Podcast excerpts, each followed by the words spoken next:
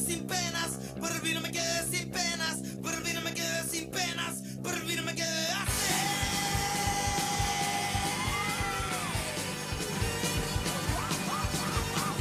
Amigo, Amigo, ¿cómo, está? Bien, ¿y usted cómo está, amigo? Estupendo. Qué bueno.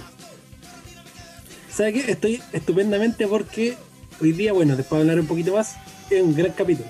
Sí, de hecho la, la- la música la música va justamente por, por ese lado. Sí, Así que- aparte moti- es motivar. Claro, claro. Así que la idea, la idea es hablar un poquito de, de más que un sentimiento, una pasión. Sí, todos los capítulos eh, dando pequeñas, bueno, hueveando con este mismo tema, incluso teniendo una sección, pero hoy día vamos a hablar largo y tendido. Así es. De esta, de esta pasión que es más grande que, que la que tuvo el Señor Jesucristo. Aleluya. Cacha, po, weón. Loco, me, no, me, me- me van a excomulgar, weón. Es probable. Puta.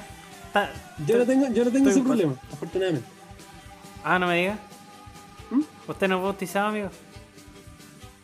Por la católica no. Ah, usted es como, es como Bart Simpson. Tal cual, soy como Barcy. Puta, qué maravilla. Solo- sol- solamente puedo decir, yo no fui. Exacto. Oiga, ¿Eh? amigo, eh, vamos a partir con. Oiga, pero no me ha contado cómo está usted, pues. Yo, en bien, pues, encerradito. Encerradito como siempre. No, y ahora más, pues bueno, ahora que, que declararon cuarentena obligatoria. oficialmente. oficialmente en cuarentena. Así es, así que. Ahora, ah, independiente de. Bueno, voy a ocupar esta humilde tribuna para felicitar a mis coterráneos. Que independiente de, lo- de la gente que tenga que salir por obligación a trabajar, eh, creo que la gente, a pesar de todo, se ha portado bastante bien, por lo menos en Valparaíso y Viña del Mar. Según lo que he podido ver. Pareciera que sí, no, sé, weón. no- no sé, no sé si usted opina algo distinto. Mm, mira, a mí me ha tocado salir por weas bien específicas, eh, siempre igual usando los permisos para no, dej- pa no, pa no cagarla. Eh, y puta, sí, se ve por lo menos en la calle, se ve menos gente dando vueltas, ¿cachai? Eh, vehículos se ven más quizás, eh, o sea, no más, pero vehículos se ve un, un tránsito como más, más, más o menos habitual, pero en la calle se ve harta menos gente, así que pareciera ser que efectivamente la gente que está saliendo sería solamente sus trabajos y no darse vueltas por ahí, así que puta, no es lo óptimo, pero es un avance, pensaría yo. En realidad es lo que se puede hacer con las herramientas que te dan. Es que claro, pues Porque de ahí no, no podéis, si no podéis quedarte, aunque quieras, no te queda otra que salir, pero tratando de tomar las debidas precauciones. exactamente. Sí, oiga, eh, bueno, como antes de interrumpirlo, eh, queríamos partir enojado el día de hoy para terminar bastante alegre, así que yo, bueno, póngame el, póngame la intro por favor. Se la pongo toda, Así, amigo. así, así, así corta, Se la pongo toda. así pa. Gracias amigo, no esperaba menos. No, por supuesto. Sí, pues, por supuesto. Eh, puta, solamente quiero ocupar esta humilde tribuna para putear y decir Jaime Mañalich, Sebastián Peñera, chuchas de su madre. Una vez más, ya los puteé en, en capítulos anteriores, pero lo repito. Chuche tu madre. Es que dan ¿Por material para siempre. Sí, de hecho aquí de- podemos putearlos todos los días y siempre va a estar justificado. El tema, bueno, lo más nuevo, el tema de los más de 30.000 casos positivos de COVID que no fueron contabilizados en el periodo de Jaime Mañalich. Que lo más probable, bueno, obviamente él lo sabía y que lo más probable es que haya sido un manejo político encomendado por Sebastián Piñera. Claro. ¿Cachai? Así que eh, por todo eso y más, dígalo por mí. Chuche tu madre. Chuche tu Gracias, madre tú, chuche tu madre tu mamá, tu papá, tus hijos, tu abuela, tu señora.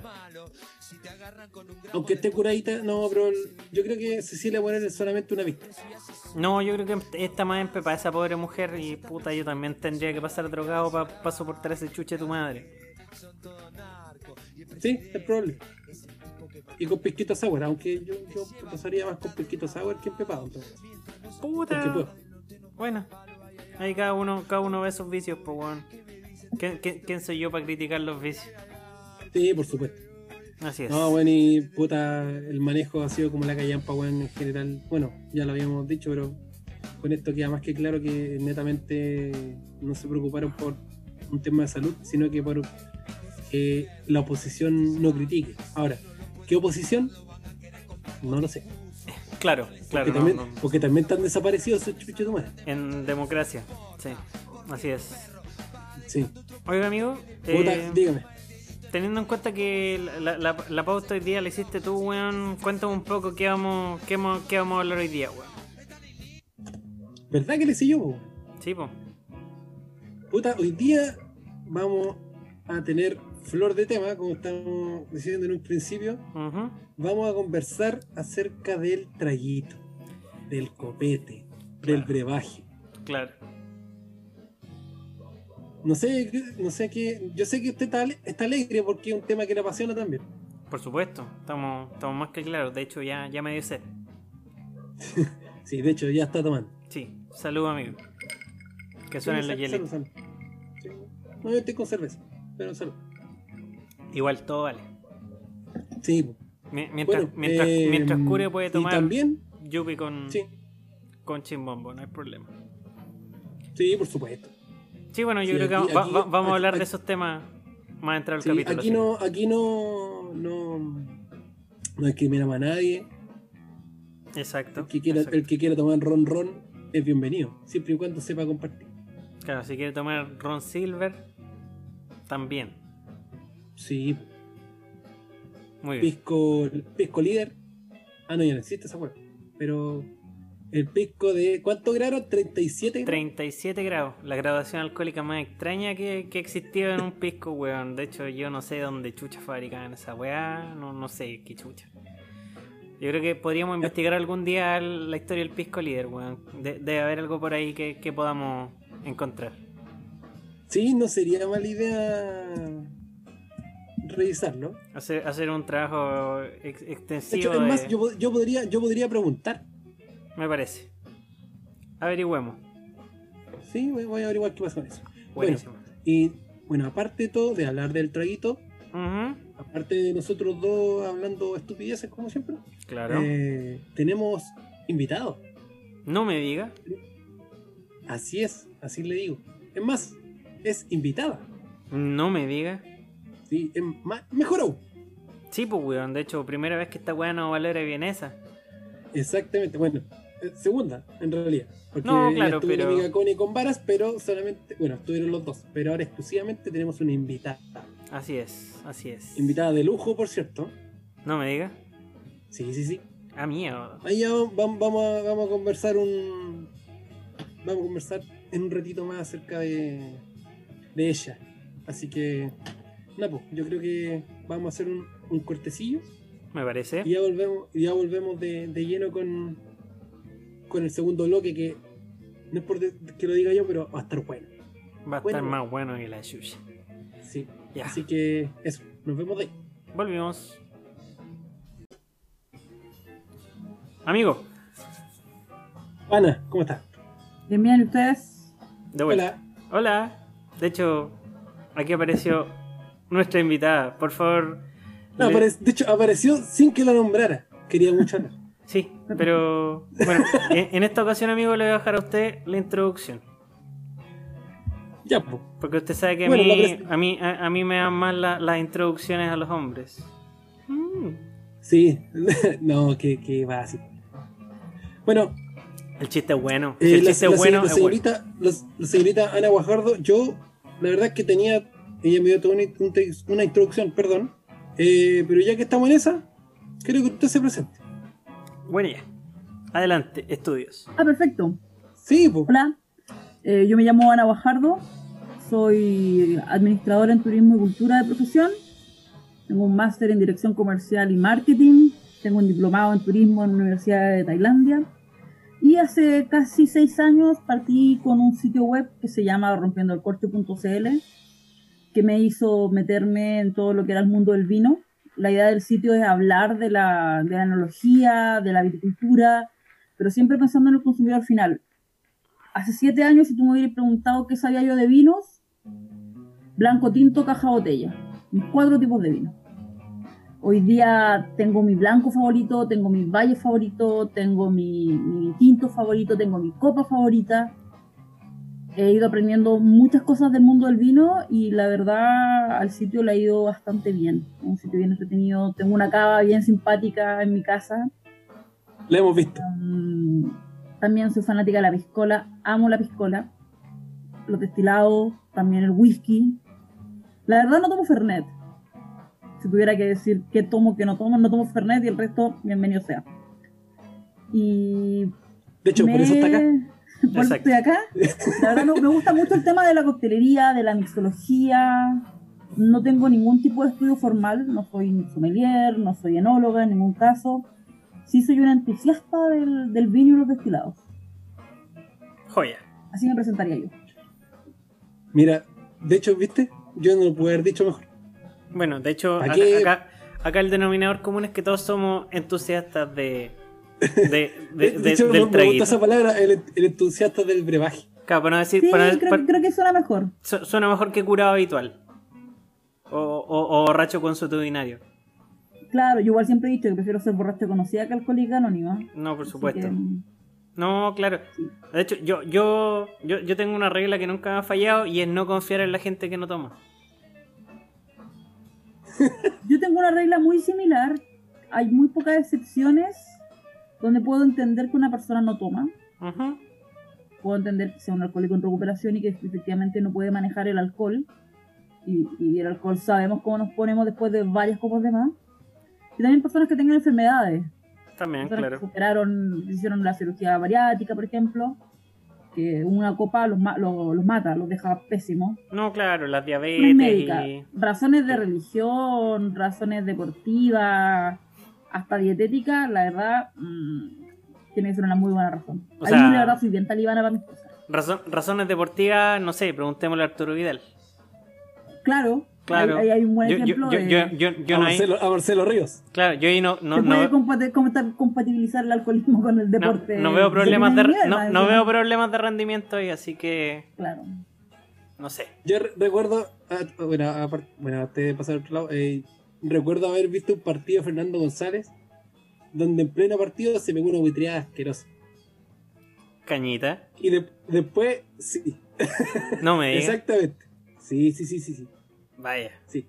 Creo haber leído después un par de cositas con que, pero, había- creo que era una cuarta final y la noche anterior se había ido de, de tragos. Relajación, relajación. relajación. Claro. De relajación.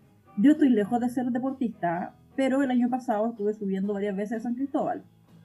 Y una vez cometí la estupidez de emborracharme con pisco con mis amigas y al día siguiente, a las 8 de la mañana, subir el cerro. Ah, Ah, Subí apenas, creo que en mi vida había tomado más agua, estaba mal, tuve que bajar en funicular.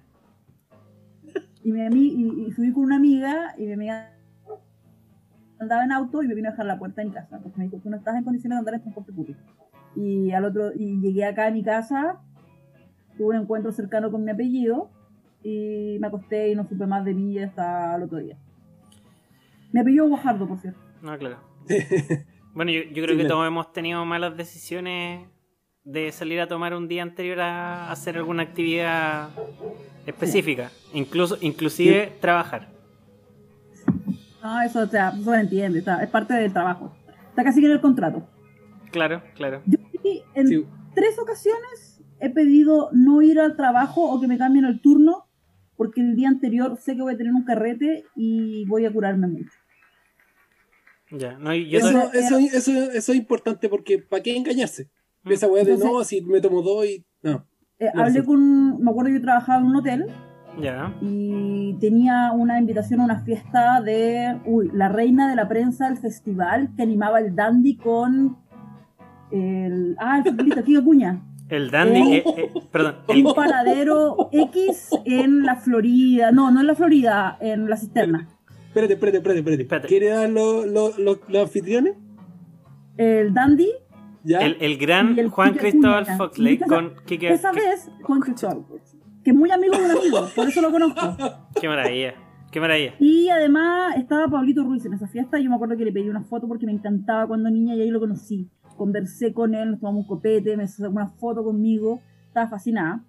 Y pedí en mi trabajo eh, si al otro día podía no trabajar. Ya. Pero, Cambié el turno, cambié el turno porque yo trabajaba en un hotel en ese tiempo, turno de 8 horas, en horarios muy ridículos, y me dijeron que sí. Luego, cuando trabajé en una empresa viendo temas de social media manager, Ujú. em, tenía un almuerzo en La Mar, un restaurante peruano que me encanta, un restaurante peruano pituco que me encanta, que queda en la Sí. costanera, Sí. y Eh, eh, fui a probar la carta. Ya. Entonces le dije a mi jefa que yo podía trabajar solo en la mañana hasta las 12, porque la una tenía que estar en este restaurante, que la verdad era una invitación en la mar, y ella espero que entendiera que era- no se podía rechazar. Claro. Y esa invitación incluía una cata de pizza. Oh, Entonces, no, yo salí a las 6 de la tarde de ese restaurante. Estuve, cinco- estuve desde la 1 hasta las 6 de la tarde en el restaurante. qué maravilla. Con, con ocho colegas más, ¿ah? y de verdad terminamos haciendo catando vodka, porque uno de los cocineros de la mar eh, vivió en Polonia. Ah, ya. Y Y- venía con, con botellitas de, de Y el parafina. año pasado tuve el aniversario de las fiestas, no, tuve las fiestas patrias del Perú que coinciden con el aniversario de la mar. Ya. Yo ese día bloqueo mi agenda. Entonces también hablé con mi jefe y le digo, oye, yo tengo este día un evento. Y la verdad es un evento muy grande. De hecho, siempre que llego me retan porque la, la dueña de la agencia, que, que la quiero mucho, que cuando me ve me, me saluda muy efusivamente, me ve y me reta porque no tengo un pisco sour en la mano. Ah, No puedo nunca no tener algo en la mano cuando ella me ve. Entonces, em, partí a la una, antes de, o sea, entro al restaurante con un pisco sour en la mano y salgo con una chicha morada y vodka porque me encanta también esa mezcla. Entonces, em, esas son las tres veces que he tenido que pedir permiso porque eh, hay una borrachera em, segura. seguro. puta, yo, yo La por- verdad siempre, siempre ha causado risa, pero siempre me han dado permiso. Yo creo que Ah, hay también la honestidad ante todo. no, yo por mi parte eh, creo que todavía no me pego una falla por curado, pero sí he llegado en paupérrimas condiciones. Eh, yo creo que la, puta, la historia la podemos guardar para más adentro del programa cuando hablemos de, de experiencias de vida. Así que... Pero les adelanto, le- le- les adelanto que, que sí. Pero puta, en la juventud... Ahora, yo- en, en la juventud yo- sí, uno llegaba del carrete a ducharse, irse a trabajar y no había problema. Pero ahora ya no se puede hacer esa weá. No, no se puede. No se puede. Cumpliste 26 y ya tienes que. 25 incluso. Y ya tienes que replantearte tus grandes curaderas y Ah. tus responsabilidades. Que era bacán esa weá que Bueno. te, te como poto y el otro día despertáis como si nada. Te ibas a clase. Nada. Era la raja la weá. Era lindo un momento. Sí, sí. Bueno, Francisco, usted quería aportar algo. Dígame. Eh, no, o sea, no. no ¿Cómo no? todo esto, sino que ¿Cómo no? Sí, pu. podríamos hablar eh, o partir, si se quiere, eh, por la cerveza. Sí, bueno, va- vamos a hacer una pequeña edición. vam- Vamos a hablar, mm, por lo menos por lo que, por lo que conversamos en la pauta, vamos a hablar de eh, cerveza, vino y luego destilados y hablar un poquito de, de los destilados más consumidos en Chile y, y- y un poco sobre cada uno, que serían. Bueno, ahí vamos a conversar cuáles son, pero eso, eso es más o menos lo, lo que vamos a discutir principalmente. Así que Yo no, partimos a por la. yo, no, yo no vengo a discutir con nadie. No, Ah, no, no, no quiero pelear hoy día. no quiero pelear hoy día. Claro. Eh, entonces, íbamos a partir con la cermecita. Sí, pues, usted, usted que. De hecho, a usted le voy a dar la palabra porque usted. Bueno, para la gente que no. De, de hecho, creo que no lo hemos comentado. Pero usted hace cerveza. Calla. ¿Yo? No, yo. ¿No? Eh, el, el Ah. amigo José Luis. Este weón hace cerveza. ¿En serio? ¿Qué tipo de cerveza hace? Puta, eh. De todo un poco, debo- pero. debo decir que. Primero te, te la mandaste con, con la intro de. Claro, de la cerveza. En, en este caso, en este caso lo, lo importante es la cerveza, no las mujeres. Ah.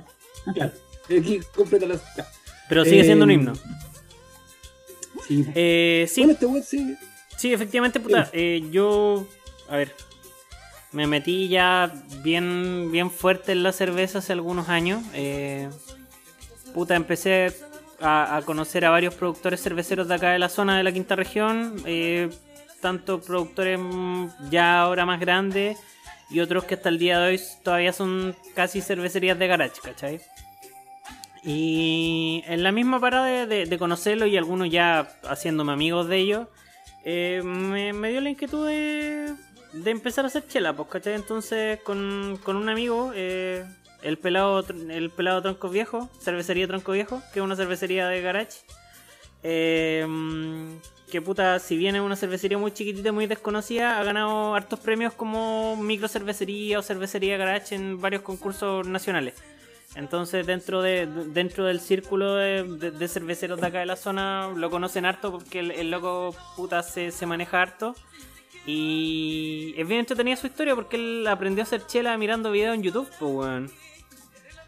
Y después de eso me enseñó a mí también, weón, con los modos más caneros posibles, weón, porque obviamente que uno cuando hace chela en la casa no tiene grandes equipos ni una gran inversión, pues weón, tenía unas ollas, weón, que son como unos fondos, weón, para hacer cazuelas gigantes o para hacer, weón, ollas comunes y fermentáis en bidones de agua y así te vais, po. Y puta, bien entretenido. Eh, a tu pregunta, mi estilo favorito son las IPA. Así que generalmente hago, hago Pale Ale, IPA, estilos que van por ahí. Sin perjuicio de que puta he hecho otras cuestiones, pero más que nada para experimentar, porque lo, lo bueno de hacer chela en la casa es que de repente voy a hacer puta 5 litros para probar, ¿cachai? Entonces, eh, distinto es la cervecería ya puta consolidada o industriales o que se lo hacen como negocio, ¿cachai? Que hacen tiras de mil, de dos mil, de cinco mil litros, ¿cachai? Y botar a la basura una weá que quedó mal, no pueden. Pues entonces muchas veces se van a la segura y tienen sus estilos definidos y de repente salen con algunas cosas nuevas, pero pero se quedan más o menos por ahí, pues, ¿cachai? Así que... Puta, yo... Pero debo, debo, debo ¿Mm? decir que ustedes, como los presos, hacen su propio licor. Eh, sí, pues, sí. De hecho, cada vez me he vuelto más autosuficiente, pues. Eh, Sí. ahora, ahora, ahora con el encierro he estado cocinando más, he estado experimentando, weón, con distintas recetas de pan, weón. Eh, puta, el, el- el el otro, el otro fermentado que hago es sidra de manzana también, que es incluso más fácil de hacer que la chela, así que, puta, también he, he entretenido esa cuestión. Y espero pronto poder adquirir un, un alambique chiquitito para empezar a destilar y dejar a, a todos mis amigos ciegos. ¡Eh! Eso. Oye, y es muy complicado el tema de comprar los lúpulos, las maltas, jugar un poco con la química de, de la cocción de la cerveza. Eh, mira, ¿sabes qué? Cada vez menos, en el sentido que cada vez cuesta menos encontrar... eh, mm, cada vez cuesta menos encontrar insumos. Eh, en la quinta región hasta hace no mucho no había tiendas de insumos, ahora ya encontré un par, pero generalmente los productores de acá de la zona compran más en Santiago que acá por un tema de precio, pues, ¿cachai? Obviamente. En, Claro. Santiago, en Santiago ya hay muchos más proveedores de, de insumos. Hay varias tiendas a las cuales no le vamos a hacer promoción, pero ya hay precios más competitivos, pues, ¿cachai? Y en términos de, de las materias primas, han llegado hartas materias primas, entonces eh, es harto distinto a, lo que era algunos años atrás que encontráis un tipo de malta o una marca de malta, eh, encontráis ciertos tipos de lúpulos y otros, eh, puta, los tenéis que conseguir importándolos prácticamente directo. eh, uno, uno de los unos cerveceros amigos eh, tenía algunos contactos con, con eh, con productores de lúpulo afuera y se los mandaban, ¿cachai? Pero obviamente que eran batch muy chiquititos, entonces era todo un huevo. Eh, pero ahora no, ahora puta podía encontrar prácticamente todos los lúpulos que se encuentran en el mercado, ¿cachai? Eh, Malta, hay maltas nacionales, hay maltas importadas, eh, maltas de súper buena calidad, ¿cachai? Y los precios también cada vez son más accesibles. Entonces, puta, por decirte algo, para hacer 10, 15 litros de cerveza, em, podía hacerlo con, por decirte algo, 8 o 10 lucas, fácil. ¿Cachai? O sea, en, en compra de insumos, más lo que gastáis en agua, en gas, ponte tú que te salga producir 15 litros de chela, unas 12, 13 lucas en la casa, ¿cachai? Que es menos de ¿Y lucas el litro. ¿La ocupáis el agua de la llave de Valparaíso, no? Eh, sí, mira, ahí hay varias hay varias opciones. Eh, podéis ocupar agua purificada, que es la que viene en bidones o incluso la misma purificada que encontré en el supermercado en esos bidones de 6 litros. Porque hay varias marcas que no, no son agua mineral, pues son solo agua purificada. Eh, puta, da lo mismo voy a decir la marca. Por ejemplo, la Benedictino es solo agua purificada y para hacer chela anda súper bien, ¿cachai? Porque puta, los estándares como de, de sodio, de todas las weas, son muy neutrales. Entonces, un agua que no es dura, que no tiene ni una característica muy, muy especial. Entonces, la wea está perfecta. Pero también lo podía hacer directamente con agua de la llave, ¿cachai? La echáis a cocer. Dentro de lo posible le dais dos cocciones para que bote todo el, todo el cloro, ¿cachai? Y bote todo el... ¿Cómo se llama? Y bote toda esta otra cuestión del... Bueno, Tiene el flúor cloro, el agua, el- tiene varias sí, cosas. sí, algo de flúor tiene, ¿cachai? Y en el caso del sarro, primero la cocís dos veces y después con, con la pura enfriada se decanta el sarro, entonces eso lo sacáis, ¿cachai? Así que por ese lado no, no, no es problema ocupar agua de la llave. Yo he hecho, yo he hecho varias veces con agua de la llave y puta el resultado anda bastante bien. Aparte que yo no hago chela para vender, entonces para consumo personal. Y puta, yo igual soy medio jodido para el producto, entonces me encuentro que queda bien. Si no te diría, puta, sabes que no. Porque yo las veces que me ha tocado ir a fábricas de cerveza o conversar con beer sommeliers, ¿Mm?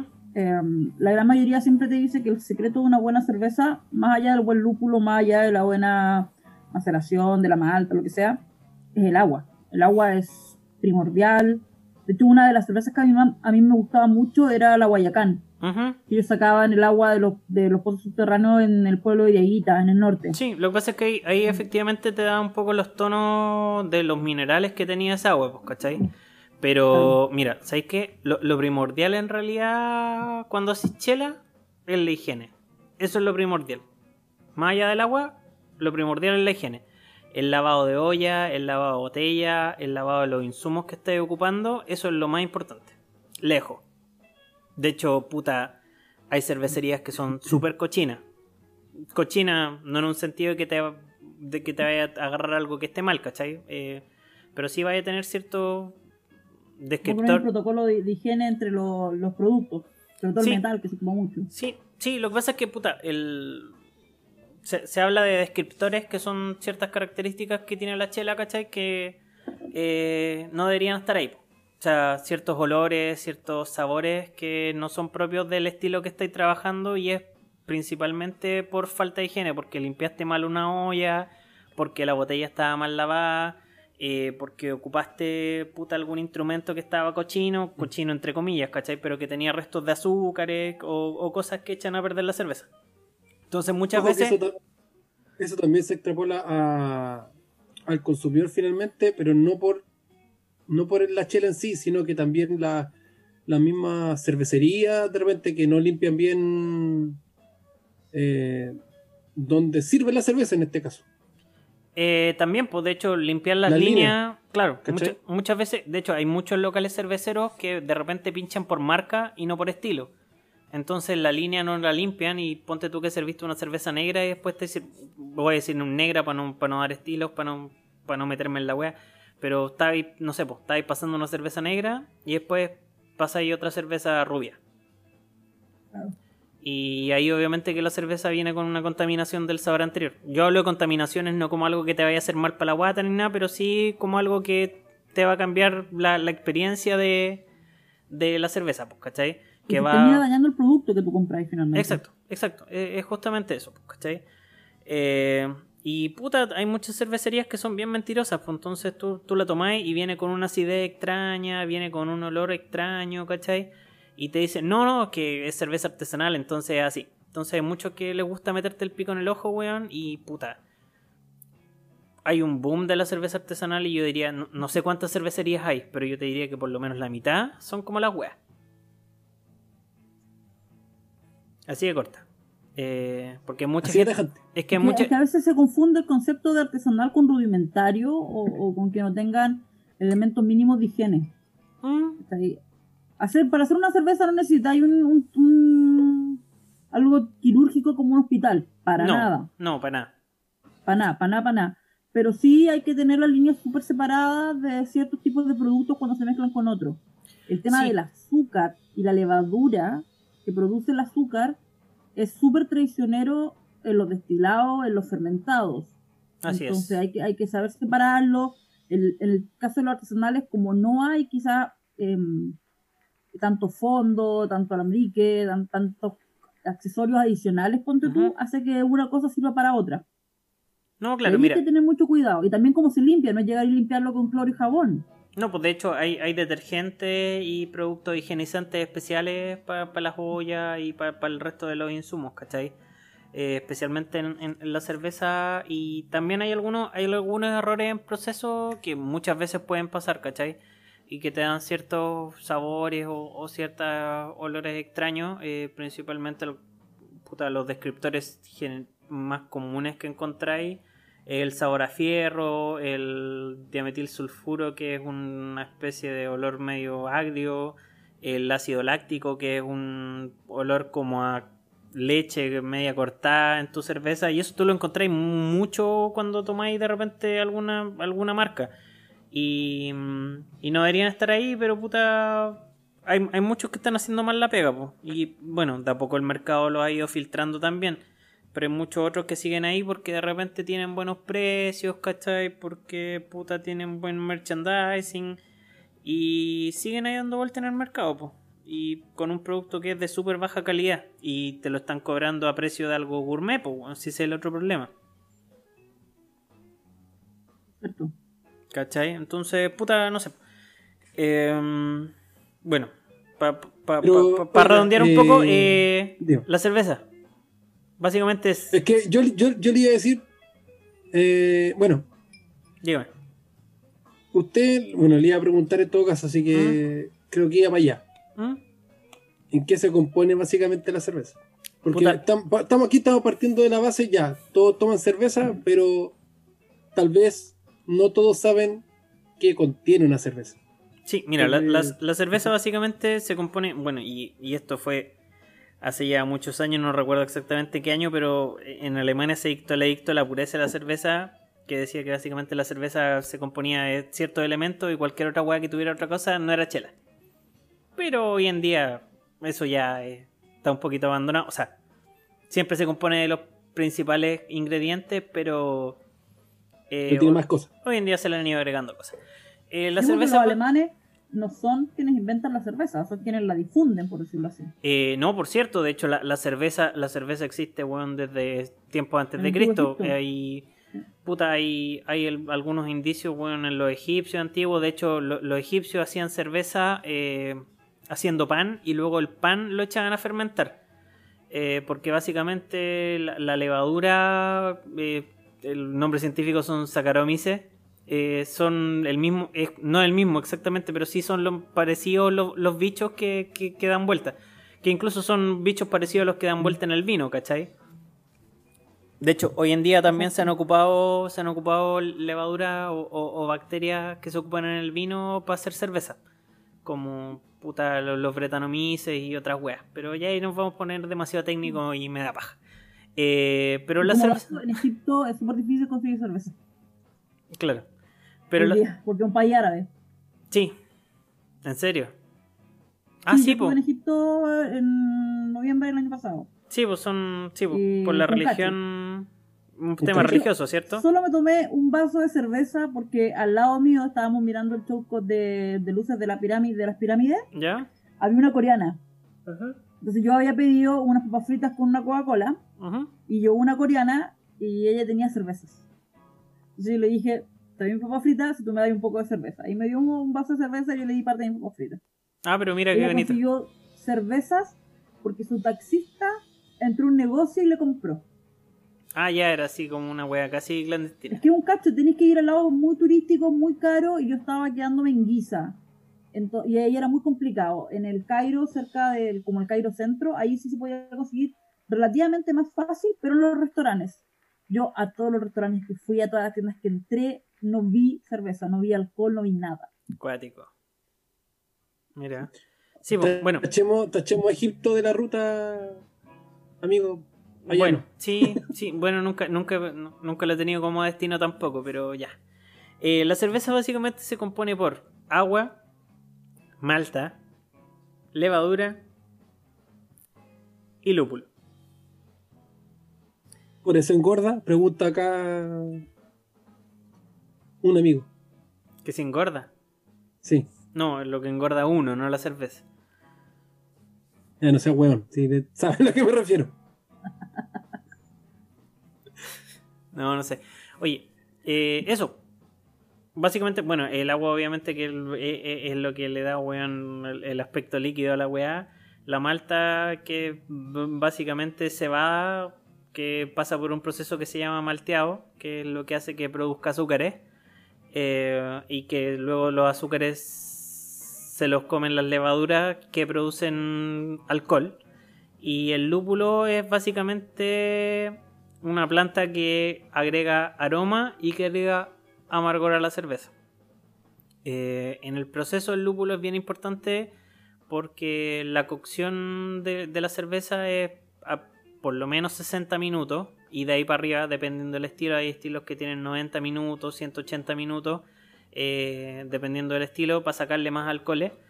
Eh, el lúpulo cuando se echa dentro de los primeros minutos de cocción aporta amargor a la cerveza y cuando se agrega a los minutos finales o incluso después, lo único que incorpora es eh, olor a la cerveza.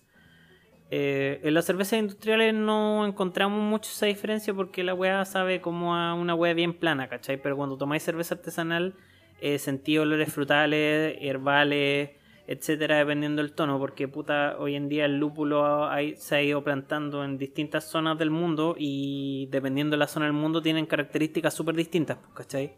Entonces tenéis lúpulos que son sudamericanos, hace poco principalmente, pero tenéis los lúpulos gringos, los lúpulos neozelandeses, lúpulos principalmente europeos, ¿cachai? Y todos tienen características súper definidas y súper distintas, entonces...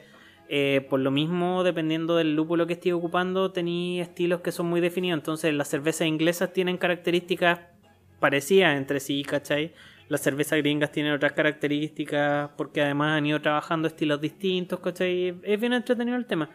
Eh, y puta, yo, como te digo, de, de, curado nomás me fui metiendo, fui haciendo varios amigos, ¿cachai? Y aprendiendo bajo la marcha. En ningún caso, eh, en ningún caso soy especialista en la weá ni nada, pero, pero sí tengo amigos que han, han hecho cursos de jueces cerveceros, ¿cachai? Y ellos me han ido enseñando dentro de lo posible, pues uno va desarrollando también, puta, un poco de, de, de- gusto y de, de nariz, ¿cachai? etcétera. Porque, puta, empezáis a probar y a probar y a probar y te, te, te empezáis a encariñar con algunos estilos, otros que no te gustan tanto, empezáis a cachar cuando hay una chela que está mal hecha, ¿cachai? Eh, etcétera. Y ahí uno se pone más exigente, ese es el otro problema. Es un gran problema ese. Pero, eh, en todo caso, creo que los tres, supongo, eh, no empezamos bebiendo cervezas decentes. po. Es que no habían tampoco. No, tampoco, no habían. No había, na- no había nada. No sé, por ejemplo, tomando- a- Ana, ¿qué, ¿qué partió tomando? Vodka de 600 pesos en el coyote quemado. Qué maravilla. Así, ¿cómo quedaron? Así aprendí a tomar a los 21 años. Tiernos Ah, 21. partiste, partiste, partiste tarde Partí igual. muy tarde, ya pues al día con la cantidad de alcohol que he tomado en los últimos cuatro, yo creo, pero partí súper tarde. De, no sé, si- estaba más preocupada de, de los monos chinos, yo creo que de tomar los copetes. ¿no? Ah, pero bien. Mm, y en la U aprendí a tomar y ya entrando tercer año de la universidad. O sea, ni siquiera en primero, para nada. Y en el coyote quemado. Cabra Esos buena. que el ron Pero- llegaba en bidón. Ah, ah. Pero, ¿y cerveza?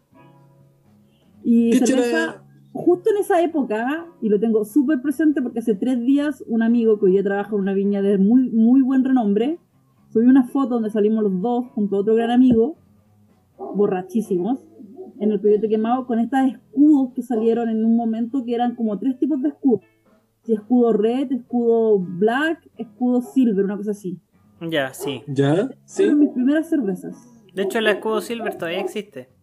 Sí, la, la volvieron a sacar, porque después Sí. sacaron una escudo y una negra también.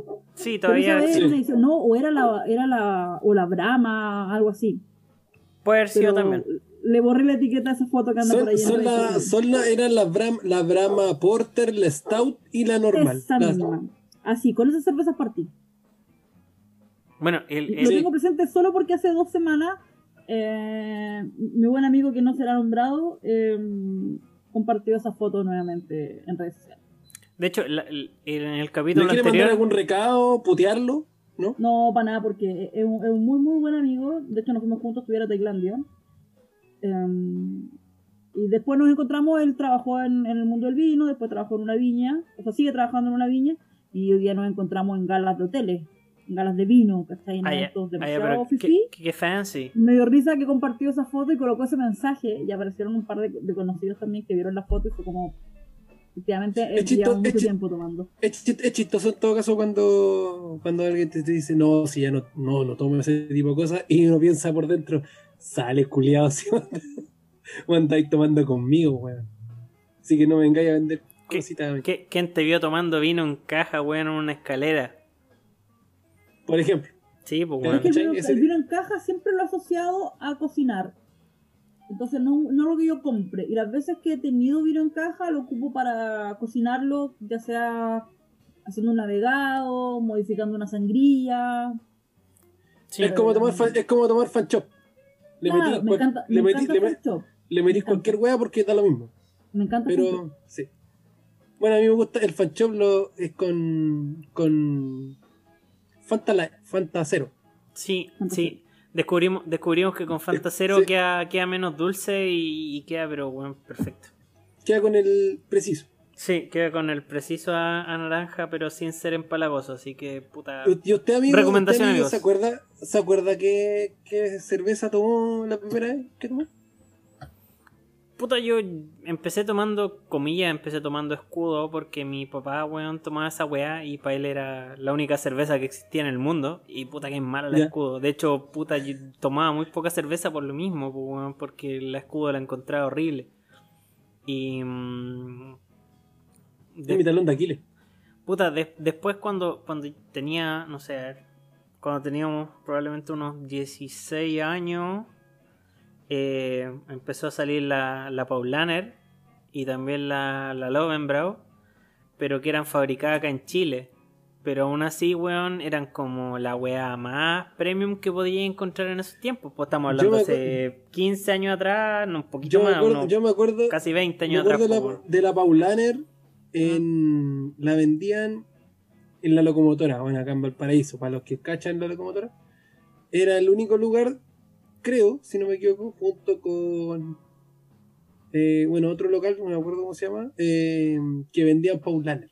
Y era, y era claro, de hecho era mejor que en ese tiempo, puta, Heineken o incluso la Royal, no sé. Sí, no, sí, esa de Después hecho la- esa weá era como Después la de... descontinuaron, ¿cachai? Era como de cueco. No Sí. No, de hecho, la, la, la Paulaner ahora llega la, la oficial, pues llega la, importada de, de Alemania, ¿cachai? Igual que la Lovenbrau. Pero en ese tiempo eran, eran licencias que se fabricaban acá en Chile por CCU. Así que el producto tampoco era, era tan bueno como el que llega ahora de la misma marca. Y Sí, de, pero uno quiere saber. y de- no, y de hecho creo que se descontinuaron porque la marca por un tema de por un tema de calidad, ¿cachai? Les dijo, sorry, pero Dijo- pero cortamos. Porque puta son puta esas marcas son súper estrictas, weón, para ese tipo de weas. ¿Cachai? Eh, por un tema de calidad. Lo, lo mismo que, weón, la- es como... Con Heineken le importa un pico entonces. Eh, puede ser. Igual llegan. Lo- ¿Tú cachai que los barriles de los barriles esos de 5 de Heineken son importados? Eso no lo hacen acá. Y, Sí. se, y se nota la diferencia, pues, weón. Se nota harto. De hecho, es un producto de harta mejor calidad que. de- puta, a mí la Heineken me, me hace pésimo. Yo me tomo una y el otro día tengo una caña horrible, ¿cachai? Pero no sé por qué. Porque, puta, puedo tomar Báltica, puedo tomar Dorada y no me pasa nada. Pero con la Heineken me hace pésimo, weón. Es una weá que no. No sé. A mí me pasa eso con la con el escudo. Sí, sí, puede ser, pues, weón. Si No, final- una vez- A mí me gusta el escudo, yo tengo que confesarlo. ¿Sí? Como- Si hubiera que coger una, una cerveza en un restaurante para tomar y todo, el escudo, no tengo ningún problema. Me gusta mucho la Budweiser también. Sí, no. Ya. Mi, mi, cer- Um, mi cerveza, mi cerveza de combate es la Royal. Por lejos. Perfecto. Sí. En el todo lo en esta puedo. tribuna somos, somos royalistas. Pero- Sí. Sí, Sí. aparte que de repente, sí- de repente salen, de repente salen las promociones de la Royal de Litra Luca y ahí uno se abastece como mal en la cabeza. En, en, en Estuve cierto, su- trabajando, en cierto El amigo supermercado. el mejor cliente acá. Eso. yo estuve trabajando un tiempo para un club de cerveza, em, que era un club de cerveza artesanales, y ellos tenían una muy buena relación con Kuzman. Y llegué a tener una cantidad de cervezas en mi casa, eh, porque la, la- podía, podía acceder a ellas a un precio muy económico. Entonces llegué a tener 18 cajas de cerveza, de 24 cada una. Ay, pero manda para acá. Llegué, no, no, no, esto fue hace como 2 o 3 años. Y una vez me invitó a Austral a un evento. Ya. Y yo era un evento lejos, cerca de la ciudad de Zamorano, onda, como a una hora de mi departamento acá en Santiago. Ya. E invité a un amigo. Y le dije, oye, weón, vamos, porque es lejos, la cuestión, por último, después compartimos el taxi, eh, porque eh, vivía conmigo. Ujú. Ya. Fuimos, y el weón se ganó un año de cerveza, se ganó 366 cervezas. Pero. Una cerveza para cada día. Pero eso es poco. Es- Sí, es- pero yo, yo, yo me 15 sentí, cajas, po. yo, yo, me- yo me sentiría estafado. Sí, sí, también estamos claros, pero le llegaron Pero- 15 cajas de cerveza al departamento. Ya, igual. Pela. fui- fuiste de invitado y te ganaste una cerveza gratis. Pero es que, el weón, es como. día del año. Te ganaste un año de cervezas, 366 cervezas y es como, chucha, me tengo que tomar una al día. Me cagaste, pues, weón. Una al día. Bueno, él me regaló, de hecho, dos cajas, que quedaron para mí, 48 cervezas. Qué maravilla. Pero, y aparte siempre estaba en el refrigerador. Si yo quería tomar cerveza, sacaba y tomaba, sacaba, no había ningún problema. Espérate, después de eso se, la- se las mandaron, se las llevaron ese mismo día. Las tuve que ir a buscar, las tuve que ir a buscar. Oh, qué paja, weón. En, en un, en un, Tuve que ir a en un a la furgón. agencia a buscarla. Y en, el, y en, el, en lo que se gastó en la camioneta en arrendar y la benzina, sí se compraron las 15 cajas de Austral. Una Pidió wea un. Uber. Pidió un Ya. Uber. Ah, ya. Y el Uber lo llenó, lo subió las cosas. El caballero le cobró como 3 lucas más por el peso. Ya, pero piola. Y eso. Y ahí a mí me gusta mucho la, la, la Austral Jagan que ellos tienen. Ujú. Encuentro que es una muy, muy buena cerveza. Sí, la no, de Calafate me gusta, pero creo que la Jagan es superior. De hecho, yo le pedí una de las cajas que le pedí fue una Jagan y una Calafate. Sí, Aust- Austral también es una, es una muy buena cerveza de combate, po. Así es. Amigo, amigo, no sea, no sea, no sea cuico, si la Austral no es de combate. La Austral es de combate, amigo. No es de combate. Va. Aquí, aquí, aquí hablemos de cervezas baratas y la Austral no es una cerveza barata. Ah, pero es que, weón, estamos claros Porque que no es báltica, pero... es el rango, ese es el rango de combate. De hecho, la, la Royal pensaría que es como la combate más cuica que podéis sacar. Ya, puede ser. Porque tení, puta, Báltica, Becker, Cristal, Escudo, incluso Malta Morenita, Malta que morenita, es ese es el invento de la Malta. De hecho, conversando alguna vez con, con mi abuela, que en paz descanse, ella era, puta, se tomaba su, su cerveza diaria. Su Con maltita mi con... bisabuela, Su maltita con huevo. claro. Y entre eso, claro, era maltita con huevo. ¿Mm? Ahora, yo no sé quién, ¿alguno de ustedes sabe de dónde salió ese invento? O sea no que tengo la menor idea. el tema de la malta es un nombre nomás y al final es una cerveza negra tipo... Es como una porter esa weá. Si vamos a estilo... claro. Este es más cercano a porter y... Puta, le pusieron malta nomás porque... Supongo, no, no sé exactamente dónde vendrá, pero... Es un nombre de fantasía nomás. Em, Pero y con, y con, y con huevo y todo eso. Puta la malta con huevo, no sé dónde habrá salido, weón, pero es un tremendo invento.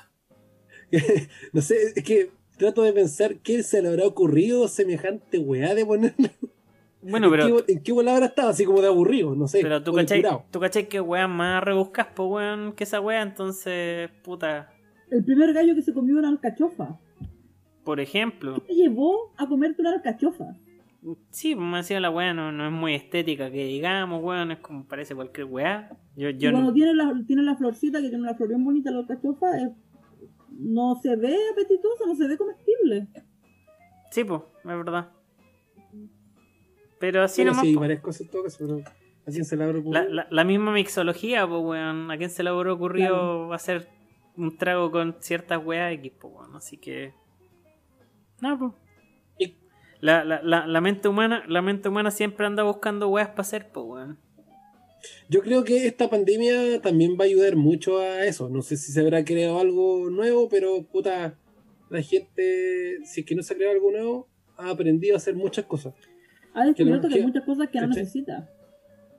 partiendo, lo cual es, lo cual es muy bueno también. Fíjate que yo trabajo hoy día, o sea, trabajaba, mi oficina está frente al Parque Arauco, por el lado del, del, del Parque Araucano, y creo que iba al Parque Arauco dos veces a la semana. No sé a qué, A pasear. Eh, sé, que, sé que un par de veces iba al cine, a mí me encanta ir al cine, o a comer a algunos de los restaurantes. De hecho, el, el, el- el Parque Arauco tiene varios buenos restaurantes.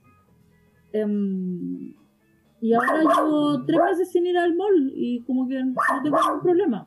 Perdón, es mi perrito que suena de fondo. No, tranquilo. Sí, no, tranqui- tranquilidad.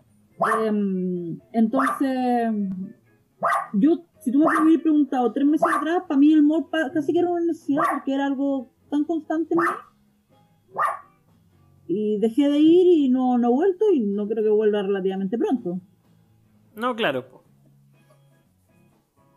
Sí, es cuático. O sea- Eh, puta, por lo menos en mi caso, yo igual era bueno para salir, eh, así como a comer, ¿cachai? A tomar y cosas. Y igual es un poco raro. O sea, te ahorráis en el Lucas, sí.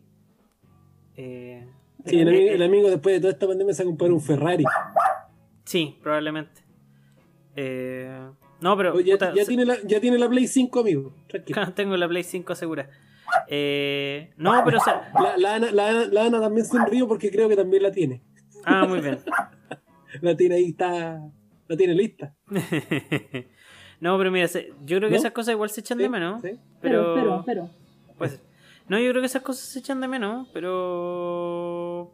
Pero, puta, si, si te ponía a pensar tampoco algo que, que al final empecé a pensarlo y es como, ya, ok, no, no tengo que hacerlo. Y probablemente, a lo mejor no pues, a lo mejor cambié algunas costumbres después de toda esta weá, salí un poco menos, eh, etcétera. Ahora, por mi parte, yo igual, no sé, pues, muchas veces, muchas veces fui a un bar y me tomé algún trago que podría haber hecho en mi casa y quizá con un insumo incluso un poquito mejor. Pero me gusta salir, pues, weón, si es la wea. Y, y me gusta, me, gusta sentarme, weón, y comillas que me atiendan, pues, weón, es, es- es agradable, ¿cachai? Por eso uno tiene su, su bar regalón, o qué sé yo, porque puta. Es un panorama, pues lo pasáis bien estando ahí, ¿cachai? Y Exacto. no sé. Estar de repente rodeado de, de gente que no conocí, da lo mismo, y escuchando música de fondo es suficiente para estar bacán, ¿cachai? Y eso yo creo que uno lo extraña. no- no- tener, hacer otras cosas. Y Sí, aparte sí, sí. te podéis juntar en un, en un bar que no queda relativamente en tu casa, no tenéis que limpiar nada, pueden ir más amigos. Es- al final todo eso, no necesariamente ir solo. a- Sí, a- ob- obviamente. No, pues sí, Obviamente. ir a tomar solos de curado. No, no voy a hacer eso. Ahora, ahora, espérate, espérate, pero Ahora eh, eso, es- eso, eso iba a decir. Ahora varios desmitificaron esa mierda que no, si yo soy un bebedor sociable. Las pelotas. Sí, no, weón, yo, yo no tengo ningún, o sea, yo no tengo ningún problema, más encima uno, uno de mis bares favoritos queda a cuadras de mi casa, entonces, puta, de repente me iba a tomar un par de copetes solo y chao, pues weón, y después me devolvía. Saludos a los chicos de M59 Pikisi, los queremos mucho, Sí, eh, eso. volveremos, en, algún momento cuando volvamos, algo vamos a hacer ahí. eso, Promesa. volveremos, Sí, promesa. sí, sí. Eh, Bueno, para no. Para Sí. no alargar tanto esto, porque el- capaz- no sé si la gente se aburre en algún momento. no, yo creo que no. No, Cada vez me, cada- de hecho, cada vez me han dicho que se aburren menos. Y cada vez nos escuchan más, así que puta la raja. Sí, es verdad. Eh, puta, podríamos pasar a los, a los destilados. Sí, dejamos el vinito para el final. dijimos que era una cuestión mucho más amplia que el pisco, así que. Pero. Ujú. De- de- dejamos el vinito para el final entonces. Sí, por supuesto. Me parece. Sí. Eh, Es, que, es que lo que pasa es que ahí la Ana puede hablar cuatro horas. Entonces. Es sí, no, nos dejar- puede, no- dejarlo al final. sí, no, no, nos puede dar una cátedra ahí. Eh, puta, respecto a los destilados, yo creo que podemos, podemos comentar. eh, bueno, la, la, la Ana cacha un poco más el mercado, así que si nos puede decir más o menos cuáles serían lo- lo- lo- los que tienen más, más, más salida acá a nivel nacional, se lo En, agradeceríamos. En Chile el rey es el pisco. De todas maneras. Hay una cantidad infinita de piscos, hay una, una cantidad de, de pisqueras. para producir un pisco hay una regulación aún mayor que para producir cerveza o vino. El tema del pisco es algo que lleva más de 100 años en Chile, hay una regulación tremenda. Si tú vives en una zona que no está en la tercera o en la cuarta región, no puedes hacer pisco, no se puede llamar pisco por ley. Y el SAC ahí es bien. está bien encima. Es un producto que se protege mucho. ¿Ya? Eh, principalmente por todo el conflicto que hay con, con Perú. Así Que es. para algunos países el pisco es chileno, para otros el pisco es peruano, para algunos les da lo mismo, para otros es ambos. Claro. Después tenemos el vodka. El vodka se puede hacer de todo. El segundo, lo, estaba hablando como ranking, así como el segundo Tengo la duda de si el vodka es el segundo. Yo sé que el pisco es el primero. El ron lo fue por mucho tiempo. En un segundo lugar, muy cerca del pisco. Hoy día ha perdido mucho espacio. ¿Ya? Entonces ahí no me atrevería a hacer un ranking sin tener el dato duro. Eh, en Chile se hace vodka. Hay un vodka que se llama Sirena, que a mí me encanta, que se hace de papa chilota. Muy, muy buen vodka. Se consume harto. El vodka se ocupa también mucho como base de la, de la mixología y la coctelería. Así es. Es un destilado bien versátil en ese sentido. Sí, lo que pasa es que Después como... tenemos el ron. El ron, eh, muchos tienen a veces el recuerdo de su primera gran culadera con ron. Con Eh, este. Sí, sí, la verdad es que sí. No quiero, no, quiero, no quiero decir la marca, Eh, pero todos sabemos cuál. Que hace No, poco sí, se, lo pu- se re- se reinventó, de hecho, en su etiqueta. De hecho, yo tuve la suerte de ir a conocer la fábrica, que está a un par de cuadras de mi casa, de hecho. ¿Podemos decirlo nosotros? Bueno, a ver si estamos usando el mismo. ¿Ron Silver? No. Ron. Cacique. Ah, Ron. Juan, Juan Mitchens. Juan, Juan Midjans. Hoy No, día Juan es parte del grupo Valdivieso. Ya. ¿Ya?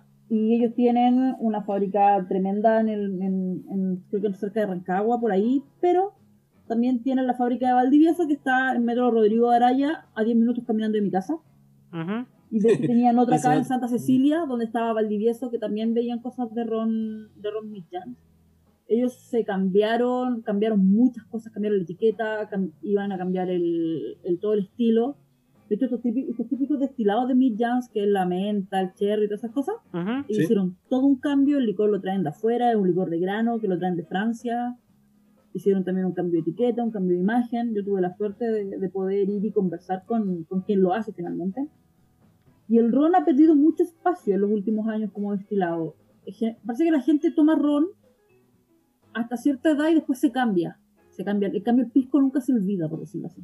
Claro. Lo que pasa es que el, el- Eh, el- el ron tiene una característica, en general el ron de menor calidad tiene una característica que es súper dulce y es súper pasable. Sí. Y llega un momento en que yo creo que eso mismo aburre porque es como tomar manjar, pues, weón. Claro. Distinto, distinto es lo- los rones ya de, de mejor calidad, ¿cachai? Que son otra wea, pues. O sea, a mí me pasa. A, mí- a mí en general yo, yo no consumo ron prácticamente, pero hay un ron que me gusta mucho que de gama mediana, porque hay rones que salen un millón de pesos. Pero el, el reserva de maestros de Habana Cruz, que está alrededor de las 35, 40 lucas hoy en día, eh, puta, es un ron súper rico, pues es para tomarlo solo, es como, to- es como tomar whisky esa cuestión, ¿cachai? Bueno, y eso me da el pase para el otro destilado que ha ganado mucha popularidad en los últimos dos o tres años a nivel mundial, que es el whisky. Que dejó de ser este trago de viejo. Sí. Este, este whisky a las rocas, que era sinónimo de Frank Sinatra, Claro. eh, fue cambiando. Hoy día las mismas empresas que hacen ron, perdón, que hacen whisky, te invitan a ocuparlo en la mixología, a echarle... el- Johnny Walker tuvo una campaña muy, muy agresiva a nivel mundial Con con el Johnny Ginger. rojo y con el Ginger, efectivamente, que era con, con la cana dry. Sí, po. Y de hecho tenían, yo me acuerdo en el aeropuerto de Roma, haber visto tres tipos de, de tragos, con limón, con durazno y con ginger, y Sí, llegaban hasta la etiqueta negra. sí, O sea, eran efectivamente. capaces de ocupar la etiqueta negra como mixología. Sí, lo que pasa es que hecho, en yo estuve, estuve participando en una campaña del Día del Whisky con, con Johnny Walker etiqueta negra, que me pedían hacer un trago con, con, el, con la etiqueta negra, y yo la etiqueta negra me lo tomo solo. Sí, po. sí, de hecho ya es, para tomarlo solo. Porque efectivamente Sí. el, el, el, el Johnny rojo, puta, es intomable solo. Esa weá es parafina. Yo me acuerdo que una vez me dijeron, nunca corroboré si era cierto o no, pero sí me tocó entrevistar a el brand, no, al brand ambassador de, de Johnny Walker y él me decía que se abre, se abre una botella de Johnny Walker rojo cada 6 segundos en el mundo. Sí, pues efectivamente eh, es extremadamente consumido, junto Muy, muy con... consumido. Sí, pues de hecho es una de las marcas más, más vendidas junto con Glenfiddich, si no me equivoco. Sí. Están ahí dando una pelea importante. Ahora, claramente la, la diferencia la, la diferencia de calidad entre un Johnny rojo y cualquier Glenfiddich es abismal, ¿cachai? Pero efectivamente el, el Glenfiddich de 12 también es de los, de los que más se, se venden a, a nivel mundial. Em, El mercado, el mercado de whisky es un mercado también súper exquisito porque es Escocia el que protege mucho así es. la denominación de origen. Entonces se llama DO. En los vinos, cuando ustedes leen DO, se habla de denominación de origen. Que no es exclusiva de los alcoholes. Los quesos, lo, toda la comida, todas las cosas tienen. Sí, pues, Quizás sí, el de caso más hecho. emblemático puede ser la sandía paine. No, claro. La o- sandía de o- paine tiene denominación de origen porque se protege. No, claro. O, o la pizza napolitana. Exacto. Así es. Entonces, el, el tema del whisky está súper protegido también por, em, por Escocia. Sí, pues, Ellos tienen de, diferentes programas, entonces se hacen de se hacen en una parte, se pueden hacer en otra, tienen varias restricciones. sí, pues, de hecho, de, de hecho, de, de hecho, fuera de Escocia encontráis los whisky o el mismo bourbon americano, ¿cachai? Que, que Eso es son, lo que hacen los, los gringos. que son, claro, que son productos similares, pero que en el fondo no, no son el mismo producto. Ahora, en el Claro. caso, en el caso del bourbon se hace, se hace de, de- de un producto distinto que el maíz, ¿cachai? Entonces, de hecho, por eso mismo es un, es un producto más dulce, etcétera, pero que se vende mucho. No, lo que pasa es que la gente dice que se toma un Jack Daniels, se toma un whisky. No, No, porque no, no, no, no es lo mismo. Está el otro, el, el Bullet, creo que también es un, es un bourbon. Y no, No, el, el, el Jim Beam en general lo- los fabricados en los fabricados en Estados Unidos son otra wea parecida, pero la materia prima es distinta. Claro. Y había otro destilado que se me estaba quedando en el tintero, eh, el gin. Oh, A Dios mí me, el gin- eh, Dios a me lo el gin bendiga. Me gusta mucho. Dios me Sí. lo bendiga, Jim. A Sí. mí el gin me encanta. Yo soy fan del London Number One y del Magnum. Son dos de mis jeans favoritos. Sé que hay un montón más. Les recuerdo un cumpleaños que me tomé una botella de gin, el London Number One, que me la tomé con un amigo. Sí, pero borrachísimo. Sí, de hecho, de hecho, gin Gines. Gines, Gines tiene para gusto y para colores, porque de hecho hay muchas marcas de gin y hay muchos estilos distintos. eh, y hay producciones en distintos países y todos tienen características distintas. Eh, yo de un viaje que tuve el año pasado me traje unos jeans de Alemania, cuico, cuiquísimo. Que puta, uno, está- uno ya está llegando a Chile, pero llega a un precio excesivo, que es el Monkey 47. Y me traje otro que es el Elephant Jean, que fue medalla de oro el 2018. Y me traje un- unos de esos y puta, son extraordinarios, son una hueá demasiado rica. Para tomárselos con tónica y sería. Pero obviamente que también los puede ocupar para mixología, pero me da un poquito de penita. Yo creo que hay otro destilado que todos tenemos una historia compleja, una historia, una historia difícil. Así como el pisco es un destilado de uva, Yo voy a, hay un voy a hacer- que es un destilado de agave. voy, voy a hacer solamente como. ah, Sí, o sea, un- Sí. un- ah, yo, yo Debe lo- ser el destilado más famoso del mundo, reconocido en todas partes. Nadie sabe, nadie no sabe de su existencia. El tequila ganó, ha ganado una popularidad que ningún mexicano de la época de Zapata se lo imaginó que lo iba a lograr. Es un trabajo que hizo José Cuervo como industria, como empresa, que después agarraron los demás. Pero hoy día el tequila está en todas las barras de todo el mundo. sí, pues, y es cuático porque el, el José Cuervo ni siquiera está dentro de los mejores. Exacto. A mí me Eh, encanta el Don Julio. sí, lo que pasa es que efectivamente el José Cuervo es un tequila de mm, medianísima calidad, ¿cachai? No tiene ni una ni- ni- ni una gracia y uno, uno asocia el tequila a José Cuervo, pero no es así. De hecho, O sea, podría, podríamos, podríamos decir que el representante de José Cuervo es el mismo que del Mauricio Pinilla, por ejemplo. claro, tienen el mismo manager, pues bueno, saben, saben, el vender mismo- muy bien el preciso. Claro, saben, saben vender muy bien ahí el, el producto. Eh, sí, pues yo creo que todos tenemos malas historias con tequila. De hecho, la, la, la última historia que tuvimos con tequila con Pancho, yo desperté en mi cama y no sé cómo llegué a la casa y a Pancho le robaron el celular ese mismo día. Sí, Yo recuerdo- ¿Cómo, cómo olvidarlo? Tú fuiste a la. Usted, eh, Pancho, tú fuiste a la despedida de mi amiga Cami Vilches en el No. departamento de Panda. No pude. Bueno, No pude ir ese día. yo me acuerdo que para ese día yo estaba con súper pocas lucas. Entonces le dije a Panda, Panda, no tengo plata para la cuota, que eran como 5 lucas. El tema es que no tenía las 5 lucas. Dije, pero puedo llevar una caja de copete. Eh, bueno, Ah, dijo, venga entonces, pues no, no, no hay problema. Ya, efectivamente, como no, No, tenía no, plata, no, le, no, no le dijo, no le dijo, venga, entonces le dijo, venga, po, ah, amiga. Claro, una cosa así. Entonces Venga, agarré una pues. cajita y coloqué un par de botellas de vino, eh, una botella de vodka, no, dos botellas de vodka y una botella de José Cuervo. ah, Una botella. Ah, tomamos el vinito, obvio, porque uno mezcla en estas cosas. Y el vino, o sea, perdón, el tequila lo hice um, un frozen margarita. ya. Agarro una bolsa de hielo, que también le había pedido a Panda que tuviera, y mucho limón. Y metí la botella entera a la juguera. Queda rico. Queda más rico Ya, que la cresta. exquisito y Sí. quedaron todos muy borrachos. Sí, sí. De hecho, el último carrete en el que se tomó tequila en esta casa eh, terminó mal. No sé si te acordáis, Pancho. ¿Cuál fue? Eh, cuando vomitaron en el comedor, en la pieza de invitados, Ah, en, en- el baño. Eh, loco, tu- tuve que lavar la cortina de baño, tuve que trapear vómito en el living, weón. Tuve que, en la pieza de invitados, tuve que lavar las sábanas. Eh, sí, fue todo un desastre. En, reali- en realidad, no es que, eh, o sea, fue un muy buen carrete, excepto por eso. Pero digamos que mm, el, el tequila siempre deja fallecidos. ¿Cachai? Siempre. No- y aparte es que es como, puta, aparte que es rico, o sea, no sé si es rico, pero a la gente le gusta tomarlo, ¿cachai? Y, puta, y como el, no sé si será en todo el mundo así, ustedes que han, se han pegado unos sus viajes, pero acá, puta, el chileno regularmente es curado, somos curados, Y no, solamente, no, y no, no nos llenamos con dos golpeitos o tres, ¿cachai? Entonces, y ahí es cuando yo creo que se pierde, se pierde el gusto por el trago en sí y empieza ya a pasar cualquier cosa, la verdad.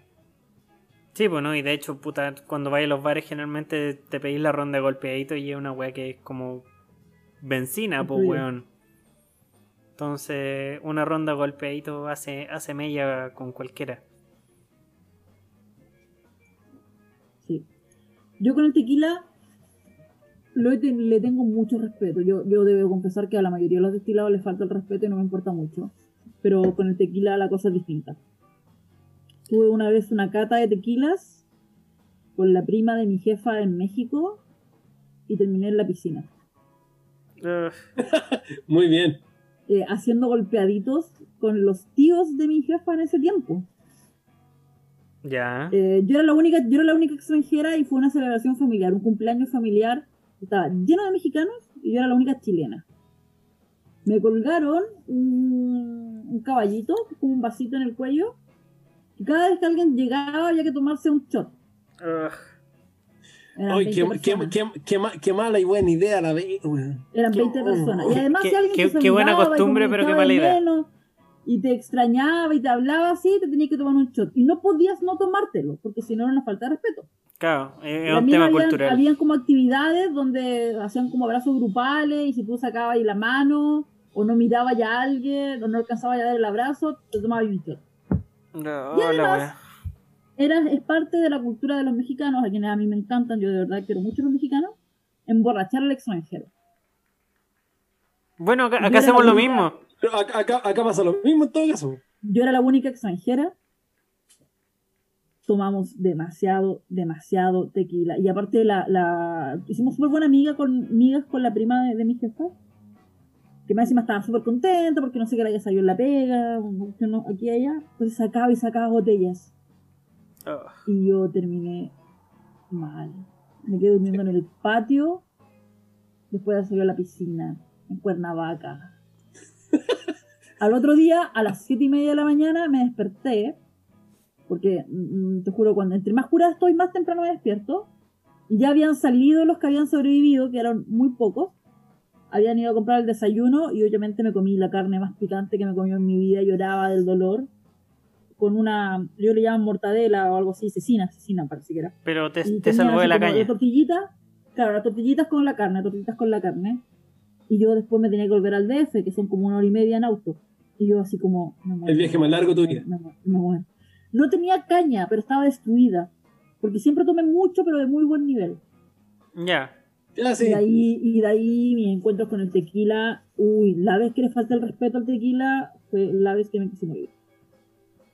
Bueno, sé que aprovechando de que estamos hablando de tequilita, creo que podríamos tirarnos un par de historias que nos llegaron por interno Sí, a la sí, yo- pregunta yo, que yo- hicimos. yo sobre- creo que es, buena, es buen momento para tirar historias. Sí.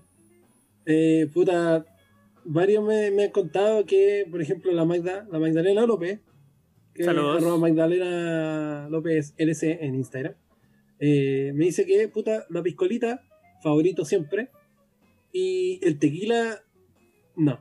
El tequila es, es su trago o su copete baneado porque, de hecho, me lo dice textual. Me saqué la chucha, o la concha de tu madre, en la escalera del pro. ¿Qué Y esa no? escalera es larga, y, es- y esa escalera es larga, pues, weón. Sí, estamos hablando de 4 Sí, metros. dice que. Cua- dice son que como otra 4 vez- metros de baja. Más, 5 Más o metros. menos. De hecho, una, una vez me tomé una botella y media de sombrero negro, sombrero negro, entre tres, y que no nos dejaron entrar a una wea porque estaba hecha pico. Perdón, sombrero negro no es tequila. ¿Ya? El, el tequila tiene que ser 100% agave. Sombrero negro no dice que es tequila en ninguna parte, no dice en ninguna parte que es de agave. Así como el pisco tiene que ser de uva, moscatel de Alejandría o quebranta, ¿Ya? el, el tequila tiene que ser de agave y el sombrero negro no es de agave. Entonces no es tequila. Perdón, me sale lo, lo, lo mejor. No, no, ¿me está, bien, pues hay que. No, pero Cuando es que, tú vas bueno, a comprar es- un es que- tequila es- tiene que decir 100% agave. Puede ser agave azul o blue agave, pero el agave es clave. El tequila se hace a base de agave. Sí, po. bueno, es que ese es el, pro- ese es el problema. Acá llega, eh, que llega mucha wea que es cualquier cosa menos el trago que te O sea, están de vendiendo. verdad po. es mejor pagar, es de verdad es mejor pagar esos 2 o 3 lucas de más. Es que sí, o sea, tu, puta, tu hígado te lo va a agradecer Esa- eternamente. esa, esas piscolas, esos rones, esos vodkas de 600 pesos de su día Ecuador eh, eran cualquier wea menos el trago que te estaban vendiendo, pues, ¿cachai? Si ese es el punto. Eh, ahora, ahora, ahora salen como 800 pesos, así que imagínate. Me- me- cáchate la inflación. Eh, Nos, nos están, nos están robando. Nos están robando, pues, weón. Pero sí, pues, weón. Horrible. O sea, un- uno toma alcohol de quemar, pues, weón, sí, también va, va por ahí, ¿cachai? Eh, Claro. Mientras tomaba y te culaba y la herida. Sí, Literal. sí. Oye, aquí voy a, voy a tirar otra otra historia de, de un Ya. gran amigo, eh, Rafita, Rafael San Martín, amigo de toda la vida, así que saludo porque también nos escucha. ¿Es con, es con Eh, ese mismo que se da, que se da besito a usted? Eh, s- bueno, esa es otra historia de copete, sí. Hubo, hubo- hubo- hubo unos besitos, pero todo, todo muy platónico. ah, ya, To- ya. Sí, todo muy sí, platónico. sí. Pero, está bien, sí, los, los amigos son para eso. Sí. Así que él, él para él su, su traguito favorito sería un bermucito rojo. ¿Ah? Eh, eh, es, su, es su clásico. Es, un- es un, es un hombre clásico, un viejo mierda. Un hombre clásico, sí. Y, y además comenta, pero historia de trago que recuerdo, eh, cuando era cabro y tomé el sentimiento. Que era vino blanco. sentimiento. El sentimiento. Que era vino blanco, pisco y jugo yupi rojo. Oh, me dio caña. Al otro, al otro día entendí el nombre invocando al gran primo de Doña Ana.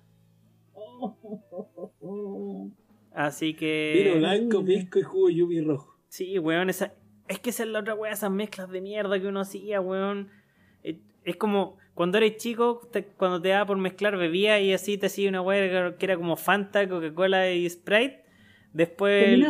Claro, lo, lo hacía a otro nivel y empecé a mezclar así como whisky con vodka, con ron y. ah, Perdón, estás describiendo la mitad de uno de mis tragos favoritos. Ya. Long Island Iced Tea. Es verdad. Pero. Yo en Long Island me fascina, me junto con mis amigos a tomarme jarras de Long Island. Sí, po. Nos morimos todos, pero nos juntamos, ¿cachai? No, pero de, eh, eh, de hecho es súper rico, po. Pero esa weá está hecho con medidas, comillas razonables, po, weón. Más allá de que un trago súper alcohólico tiene, tiene una lógica detrás. Estas mezclas de mierda uno mezclaba así, weón, al ojo y era, Porque, weón... porque sí, claro. Claro, weón, y era como tomarse habla- 400 cc de hablando- copete. Hablando de mezcla, mi amigo personal pedagogente me recuerda una historia que yo ya me sabía, pero que se la, nos contó un primo de él, que también es amigo mío. ¿Cachai? Yo no me acordaba de esa historia. Dice, en algunos revisores de República Dominicana, eh, los que están más cerca de Haití, existe el trago conche tu madre. Que es, una mezcla, que es una mezcla de weá, dice whisky, ron, gin, etc. Nuestros uniformados lo dejaron como legado en sus vacaciones de misión en Haití por la ONU. O sea, que hay un siempre Chile. que- siempre Chile. De hecho, es más, ahora que, me- ahora que estaba leyendo esto, me acuerdo que eh, Pato, que, que andaba por esos lares, eh, decía que cuando decía que era chileno, los buenos le echaban el doble que un, un copete normal en, los- en las barras y esto, todo el tema. Porque se sabe que los buenos que van allá y son chilenos les gusta chupar como condenados, entonces los buenos le ponen doble medida porque ya cachan que el chileno le va a pedir de más. Sí, es verdad. Es así. De hecho, sí.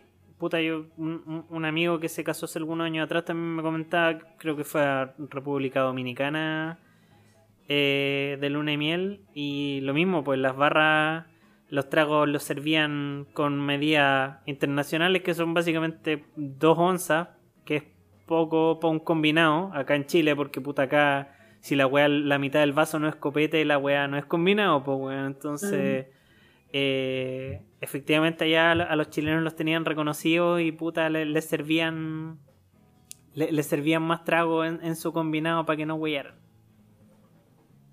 No, el, el chileno toma harto y toma duro. Yo he tenido discusiones eternas con, con amigos sobre la cantidad de hielo. ¿Ya? Ya, Porque dicen que si tú le echas mucho hielo a una piscola, te, te alegan, po. claro. Pero el destilado, entre más hielo tengo, entre más hielo tenga es mejor. Sí, Depende. pero ahí te- po- podemos hacer una, puede una, una salvedad. En programas anteriores, acá el amigo José Luis, José Ignacio, eh, dio la. No, no es una receta, pero sí dimos la- el, el tema del, del, del hielo transparente. Perfecto. ¿Ya? Sí. Entonces, claro, obviamente que ya el copete, obviamente, mientras más hielo tenga, puta, si un hielo normal, se te va a volver agua. Y, Claro. ¿Cachai? Pero también estoy de acuerdo que el tema del, del hielo es importante porque te mantiene el trago helado, ¿cachai? Que es lo que en el fondo estamos buscando. Entonces ahí tenéis que encontrar el, el equilibrio de eso. Ahora, para mí, por ejemplo, la piscola tiene que tener, si son hielo grandes son dos, si son hielos medianos son tres, pero no más que eso. Y depende del hay vaso. buenos que, hay- hay buen- claro, y hay buenos que te llenan el, el vaso con cinco hielos y esa no, olvídalo. No, Aquí también tiene que ver el vaso. po. A mí me gusta con harto hielo, pero eh, tengo vasos grandes. ¿cachai? Tengo vasos para cada me trago. Puta, usted no, usted no tiene, amigo, tiene, no tiene el vaso ahí a mano. ¿Yo? Sé que no lo ve nadie, pero te- usted, usted tiene una pelela de un litro. Sí, tomar. sí, tengo unos piscoleros de litro que son como unos, en realidad son como unos vasos moteros, eh, pero cumplen, cumplen su función. Bueno, en- también tenemos, tenemos, tenemos esos vasos de, de 800 cc que nos, que nos hurtamos de un local nocturno. Sí. Otro vaso. Sí, y puta, ¿cómo, cómo olvidar la, la, la, la, la, la incorporada no hace tanto piscola de litro en el Proa, po, weón. Ilustre, ilustre local nocturno de acá de Valparaíso, donde Sí. ve- vendían la piscola, Sí, que si la piscola de litro por tres, por cuatro lucas. ¿Cuatro lucas salió? Sí. Ya. Al Cuatro, principio salía 3.500, después la subieron. pero es que esa era la de Sigue siendo 800. barata. No, Sí. pero es que Claro, era en un vaso 800 y después lo servían en un jarro conserve- en un tarro conservero de litro por 4 lucas. Y tenía Ana tenía 11 onzas de pisco. Yo las contaba. Esa weá era un, era un té de mierda que era asqueroso. Asqueroso. O sea, vos le dabais un sorbo y decís, hola, wea mala conche tu madre. Después pensabais. Y seguís tomando. No, después, después pensabais que te salió cuatro lucas y le agarrabais al gusto. Claro, y, y le ponía ahí un, un par de un par de limones para que pasara más. Acá me podía echar una rodajita de limón, por favor. Y con eso quedaba, pero perfecta, pues, weón. Échame un árbol, por favor. Claro, echemos un árbol de limones, por favor, porque esta wea. Loco, sí, era, era un trago complicado. Y era más la wea, pero uno la pedía por economía. Y para curarse rápido. Ahora, tenemos que pensar que regularmente cuando carreteamos con ese tipo de cosas, nosotros ya veníamos de un carrete. Porque hacíamos o previa o qué sé yo, entonces ya, ya, claro. ya iba ahí con los traguitos en el cuerpo. Claro. A todo Bueno. esto me han llegado como, puta, no sé, hay la Javi, Javi Medina, que me dice que, y de hecho no es la única, que me llegaron como tres mensajes más, sobre todo de chiquillas que le gustaba mucho el aperol. Sí, el Aperol ha, ha- pegado más o menos fuerte, igual que el Ramazotti, que son tragos parecidos, no iguales, pero sí. Claro, pues efectivamente el Spritz, que es la mezcla de, de un licor semi amargo, porque en realidad no son amargos, son amargos engañosos, porque en el fondo tienen un final harto dulce entre medio, eh, con espumante, pues bueno. Eh, una mezcla que ya puta se ha vuelto súper popular porque en el fondo es bien refrescante, weón. No, puta, te tenéis que tomar hartos para pa, curarte, entonces en, en una buena conversa te podéis tomar varios y pasáis piola con esa cuestión. Porque tanto. Pero el- no, no, no sé si será la vejez ¿Mm? o an- anterior, antiguamente, puta, más jóvenes, no, no tenía como esa noción de que el de que el Aperol existiera hace mucho tiempo. No o sea, obviamente supongo que sí, pero que no, se, no haya sido tan popular. Fue popular acá, llegó con una popularidad hace dos o tres años quizás. Sí, Ya. por ahí Pero probablemente. el Aperol, el Aperol como marca y el Spritz como, como concepto tienen casi 100 años. Sí, efectivamente. Tienen, son muy viejos. Sí, no, de hecho, puta, pero el- Una de flor hecho, de, una flor de naranja, de hecho. Con la flor de naranja se Eh, hace. sí, sí, el Aperol se hace con. No, el, el El Aperol. El Ramazote se hace con flor de naranja y el Aperol se hace Gran con cantante. durazno, parece que. es. Parece que es durazno. porque A mí me gusta poner- mucho. ¿Podría poner Ramazotti de fondo? Si no es mucho pedir. Eh, por supuesto. Por supuesto. No tiene nada que ver, pero no importa. Es. No, pero corresponde. Responde. Sí. ¿Por qué no le gusta? No son mi tipo de trago, son muy dulzones, son muy felices. Eh, es una- es una- correcta. Son, son felices. Y a mí me gusta ser triste. Eh, Eso le iba a preguntar. ¿Es una mujer amarga? No sé, pero yo si voy a un bar a tomarme un buen trago, me tomo un whisky, me pido un... ¿Cómo se llama? Me gusta mucho el gin tonic, Ujú. un Long Island, un Old Fashioned, es uno de mis tragos favoritos. Bueno, es buenazo. Yo voy, voy por otra línea, ¿cachai? Entonces no, no es lo mismo. Sí me pasó una vez en un restaurante, estaba celebrando un cumpleaños, y pedí un Old Fashioned, y el tipo me dijo, no tengo, pero te puedo ofrecer un Aperol. Fue como, pero weón, ¿en qué cabeza si te estoy pidiendo un Old Fashioned me, me ofreces un Aperol? Claro, es como, es como, es, es como, es que, weón, es como pedir una piscola y que te lleguen, weón, con un, no sé, pues, weón, con un vodka naranja. Sí, entonces, la verdad me, me cargó esa y creo que me fui por el, por el gin. Claro. O sea, la verdad no, no sé esos tragos. Sí, me los tomo, sí me gustan, sí, o sea, no es que me gusten, pero sí los puedo compartir, los puedo disfrutar, me puedo conversar, y si ese es el, ese es el trago, trato de buscar un maridaje, un cóctel, perdón, un picoteo que sea más o menos entretenido. No, mira, sabes que a mí, por No ejemplo, voy a decir que no. a mí en general los spritz como aperitivo piola, así como al almuerzo, ¿cachai? Pero como para tomarlo en un bar en la noche, es difícil. Pero, Complicado. puta, eh, pero como, toma- como para tomar algo así como en el día, igual es como piola. No, no es tan alcohólico, es relativamente fresquito, weón. Eh, bien, ¿cachai? Igual, si me preguntáis, yo prefiero en vez de un sprit, eh, prefiero un rosé. Ya, sí, Ya. O un... A mí me gusta mucho un vino que se llama Pinot Grillo. ya. Me gustaría, preferi- preferiría a- hacer eh, un aperitivo con eso. Que esa sea mi, mi, mi, mi entrada a la comida, porque tú. Sí, o a la claro. terraza. Claro. ¿Y, la, y, la piscol- y la piscolita? Yo la amo. Con- la con- no- Yo creo que todo. De hecho, Con- va- con- varias, con- varias opiniones, por ejemplo, la señorita Nico, maldita Nicolini, Dios me la bendiga. Ya. Besitos para Mm. ella. Eh, No se ponga, coque- no se ponga coqueto. Va. Eh, sí, no- no- nos cuenta que ella es una mujer de gusto sencillo, por siempre la piscolita. Muy bien. Sí, piscolini. Sí, De hecho, pisco- saludos piscolini. Saludos piscolini. Sí. Eh, Sí, hay varios. Bueno, el. Eso le iba a preguntar. ¿Siempre con Coca-Cola? Sí, Sí. que si tengo que tomar, ojalá nor- normal, no light. Ya. Pero si tengo que tomar Coca-Cola, o sea, si tengo que tomar una piscola con Sprite, me prefiero tomar un Aperol. Ya. No, sí, de hecho yo por acá también... O sea, mire, yo no, no soy tan talibán en términos de Coca-Cola. eh, en general puede ser con bebida cola, cualquiera. Eh, no- Ahora, ahora, po.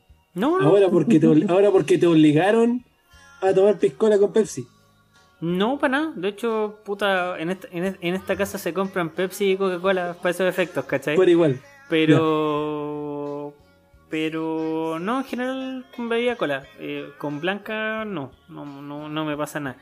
Pero, Bueno, pero sí, a diferencia... La piscola, la piscola no es con, no es con blanca. No, claro, por definición, Sí, pis sí, cola es combinado. con bebida cola. Eh, pero a diferencia de la Ana, a mí yo sí la prefiero con bebida light o cero, pero es un tema personal porque puta, mm, hace mucho rato me acostumbré a tomar bebida light o cero, ¿cachai?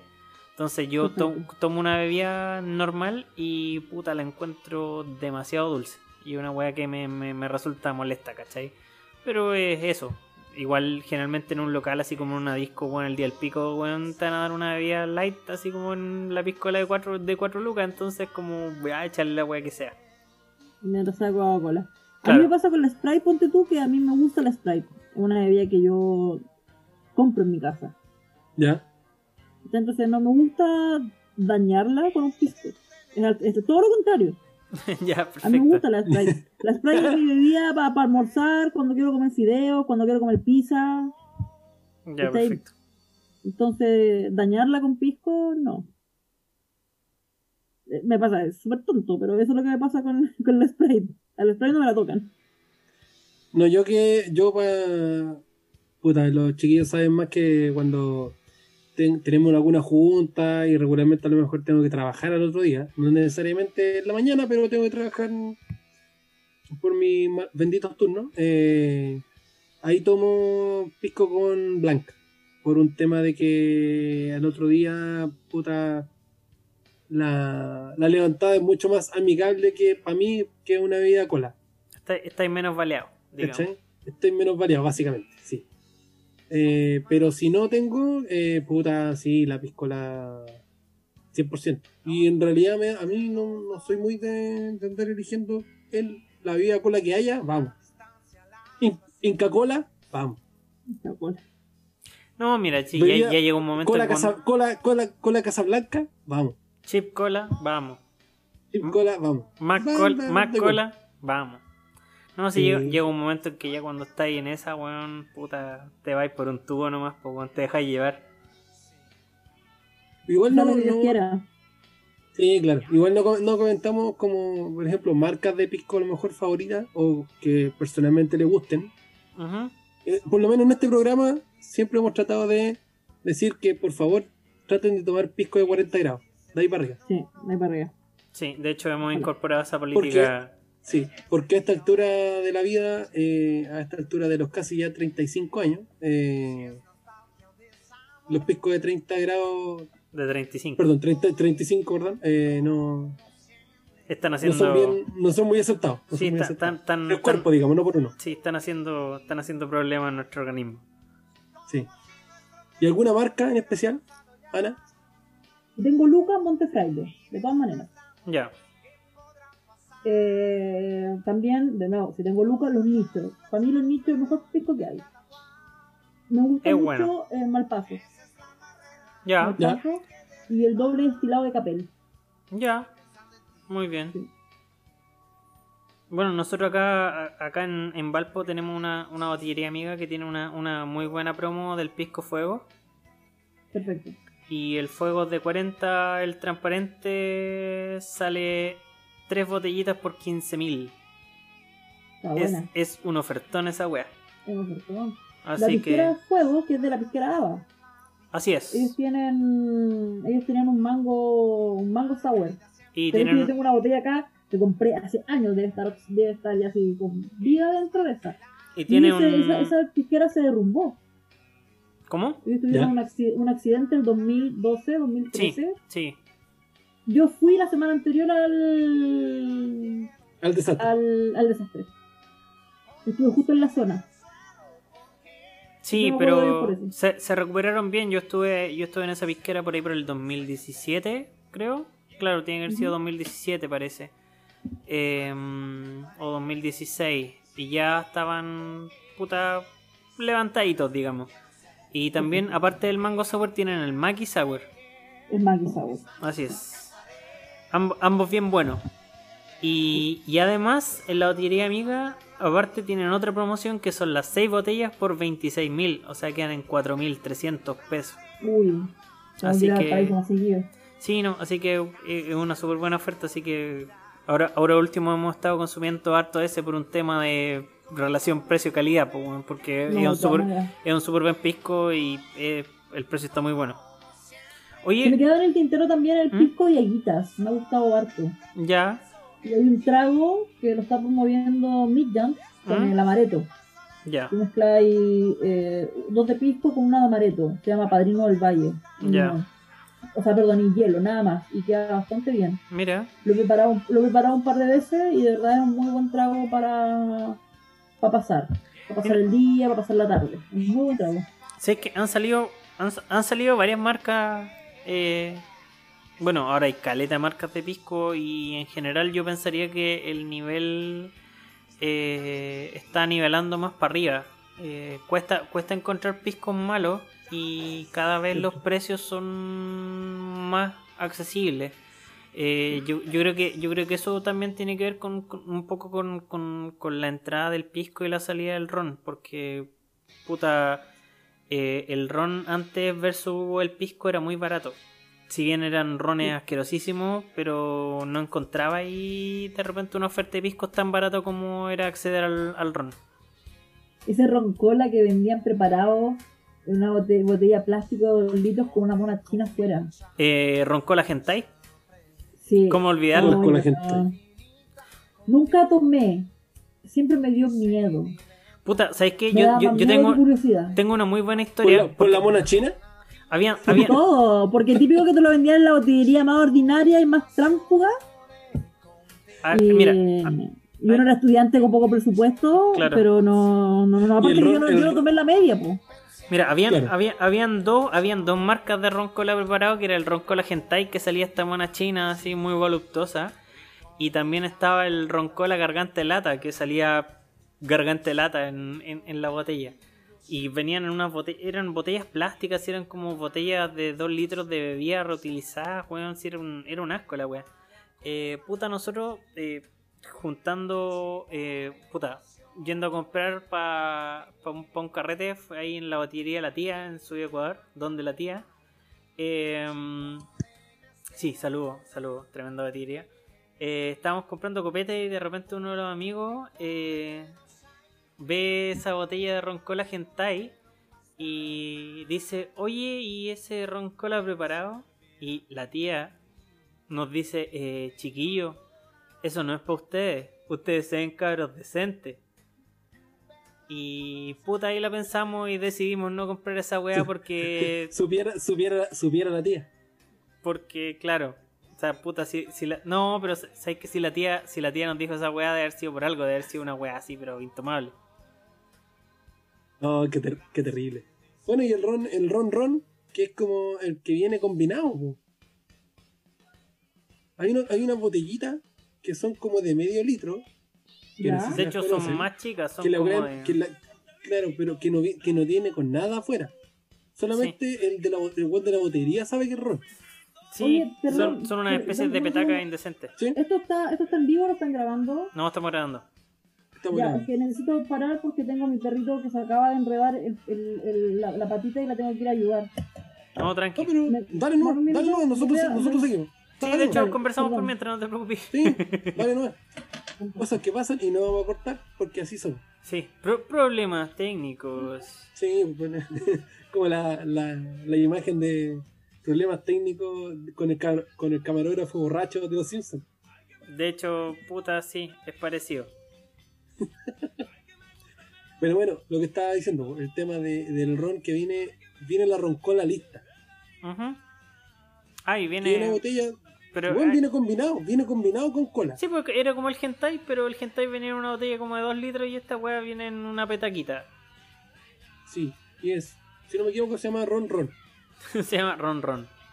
Sí, sí. Y no sé cuánto De sale, hecho, de hecho, de hecho está, de hecho está rayado, está rayado así como con plumón afuera y dice Ron la weá. Dice ron, claro. Oh, la weá de mierda, weón. y así, y así, te- y así tenía un montón de copete piñufla, weón. Sí, pues de hecho, ¿Cómo a- que- aprovechemos, aprovechemos de, de dar más opiniones ahora. Eh, el señor. Borg, Borg Lasser, saludo ¿Ya? al amigo Borg Lasser. Eh, Sí, no, no, no escucha. sí, No escucha. sí. Sí. Eh, dice, soy bien simple, un buen ron con negra. Tengo una historia mezclando ron con vodka que se convirtió en la peor, mejor experiencia con Gopete. Eh, ahí en el mismo hilo de Twitter le, le- le pedimos que, que, que ampliara un poquito y nos comenta ¿Ya? que, para resumir, en un carrete me estaba sirviendo 40% de ron, 40% de vodka y el resto era bebida. El problema no fue un puro vaso. Las consecuencias fueron dejar la zorra en el baño, vomitarle la alfombra al dueño de casa y dormir en una colchoneta. Puta, es que sí, pues generalmente, weón, esas mezclas terminan terminan por uno dándolas super cacha, pues, weón. Bueno, una, una, una de las chiquillas, que no voy a dar el nombre, yo creo que me contó que en un, en un carrete, puta, que iba tan pico, iba llegando a la casa, que su casa quedaba como cerca una quebrada. Ya, Y dijo que le, le habían dado ganas de mear, así, textual. ya. De mear, y así como empezó a bajar, y se sacó la concha de su madre cerro abajo. Y el otro Ah, día, de- y el otro día despertó con astillas y weas de rama y toda la mierda. Imagínate. Ese, ese grado etílico tiene que haber estado bravo. Tiene que estar bravo. Bueno, Aprovechando. al amigo, al amigo, al amigo Cote Cruz, Ujú, saludos a Cote Cruz, Saludos. dijo que le, le gustaba mucho el clavo oxidado. Ya, muy Era bien. muy. Sí, pues, Clavito, oxidado. eh. Whisky Sí. con Drambuie eh, es un trago peligroso también, pues. Generalmente los tragos que son una mezcla de trago con trago tienden a ser peligrosos. Así Si que... es que no te sabes controlar. Sí, sí, no, son, son tragos peligrosos. Así que... Los lo, los amiguitos, tenemos a, a Nico-27 y el amigo Combonauta Ya. De Twitter. Dice que, bueno, el gincito, gin tonic. Y creo que el Nico le dice gin, eh, gin Hendrix, aunque normalmente está en Kevin. Sin hielo y rodaja de limón o pepino. Es que es bueno el gin, Yo me echo, yo, yo, yo me, yo me echo, yo me echo fan del, del gin con, con pepino sobre todo. Sí, yo, rico, con- con- sí. yo, yo lo metí al gin y el pepino Sí, se lo, usted- y el, usted- y pepino se lo metí también. ¿Qué? Yo tengo una historia de vieja de mierda con el pepino y el gin. Ya, cuénteme, cuéntanos más. A, a, a ver, De, eh, de jeans, de, de Levi's. Ya. Yo generalmente no cubro esas cosas Ujú. y me invitaron. Ya, fui. Y había una barra que llevaba harto rato, habían dos o tres barras, porque era en un, un- en un evento al aire libre. Y fui y pedí un, un, un gin, un gin tonic. Ya me hicieron el trago, que era con Tanqueray, y el trago estaba malo. Malo, malo, malo. Pero un sorbo y dije, esta weá, ¿qué es? Y fui, como vieja de mierda, y le dije, weón, así no se prepara el trago, tienes que prepararlo así. Me puso a dar instrucciones al, al- Era un pendejo de 18 años que lo único que hacía era colocarle hielo, un poco de gin y un poco de bebida. Claro. No hacía nada más. Entonces le dije, bueno, así no se hace el gin tonic. Tú tomas el, tú tomas el vaso, que es vaso largo, colócale tres hielos, porque estos hielos tienen que ser tres, cuenta hasta siete, o dale tres de- o dale cuatro dedos. Y ahí vas a tener los 60 ml que son dos onzas. Le colocas el pepino recién cortado, no ese pepino que cortaste a las 5 de la tarde y ahora son las 9 y media de la noche. y preparas el trago. Y lo hizo todo el show ya, y el gallo fue, hizo todo el show. Y yo a medida que me lo tomaba dije, weón, me convertí en esa persona. Que siempre odiaba. Que Me siempre- convertí en mi, me convertí en mi tía. Weón, Una wea no, así. te juro. El, el- y el cabro chico después eh, se quedó con un par de las cosas que yo le dije para hacer el resto de los tragos. Igual me sentí pésimo y lo hice con un tono súper pesado, súper desagradable. Que después traté de arreglarlo cuando me fui dando cuenta de que lo estaba cagando. Y fue como, weón, pero no, tenés que hacerlo así porque igual si lo cortaste antes te va a perder, porque tuvo sol, porque esto fue como en enero. Ah, claro. Una sopa de pepino. Una sopa de vino. sí. Claro. Puta, es Eh, que. Pero no, fue vieja de mierda. O sea, sí, me, una- me imagino, una- me imagino lo malo, lo malo que tiene que haber estado esa weá, pues, como para que hayáis tenido ese exabrupto. Eh, no, es que estaba pésimo. De más. Y que era un tanker ahí, pues si hubiera sido un Jean Silver, dale, filo, no hay problema. como te dio raya, así como arruiné esta weá. Ah, encima, pues.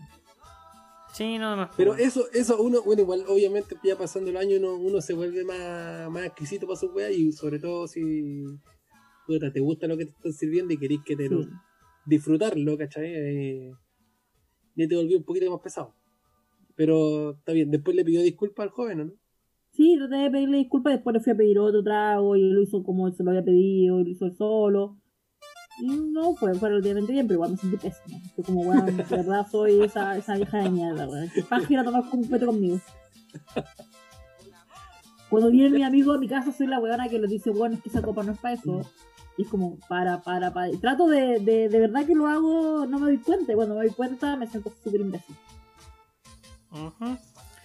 Para ir, pa- pa ir terminando con las opiniones, el amigo Claudio Flores a través de Instagram nos señala que le gusta cualquiera que tenga tequila o vodka. Y puro también. Ese hombre es un tremendo borracho. ¿Qué quiere que le diga? Le mandamos muchos saludos. Usted ¿Qué? es un ebrio mugriento. Porque vodka puro. Sí, o, o tequila puro. uf, son, Valor. son solo malas Sí. ideas. Oiga, yo le, le mandé, le mandé un, un- una canción para la intro del, de lo que nos queda, Eh, sí. del, vin- del vinito. Vamos a poner el vinito. Se la pongo al No sé si, no sé si, Sí, no sé si la van a cachar esta canción. Yo creo que sí, porque es de las nuestras, así que debería. vamos.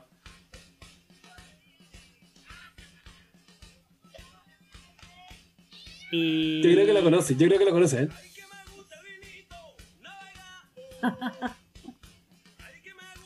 No Niño pro- Niño, niño, pro- niño problema Problema. auspicia este, este segmento. Claro. El Eh, espacio es suyo. Sí, por favor, cuéntenos. Yo me eh, retiro, adiós. Que Sí, bien. de hecho, a, a- a- a la sala. Volvemos en dos horas más. Tenemos la suerte de vivir en Ya. un país que de las pocas cosas buenas que tiene, una es el vino. Sí, porque el, gobi- el gobierno no es uno de ellos. No, el gobierno no es uno de ellos. Em, Chucha tu madre, es súper- perdón. Es súper difícil hacer un mal vino chileno, Ya. pero se puede, hay, hay vinos malos.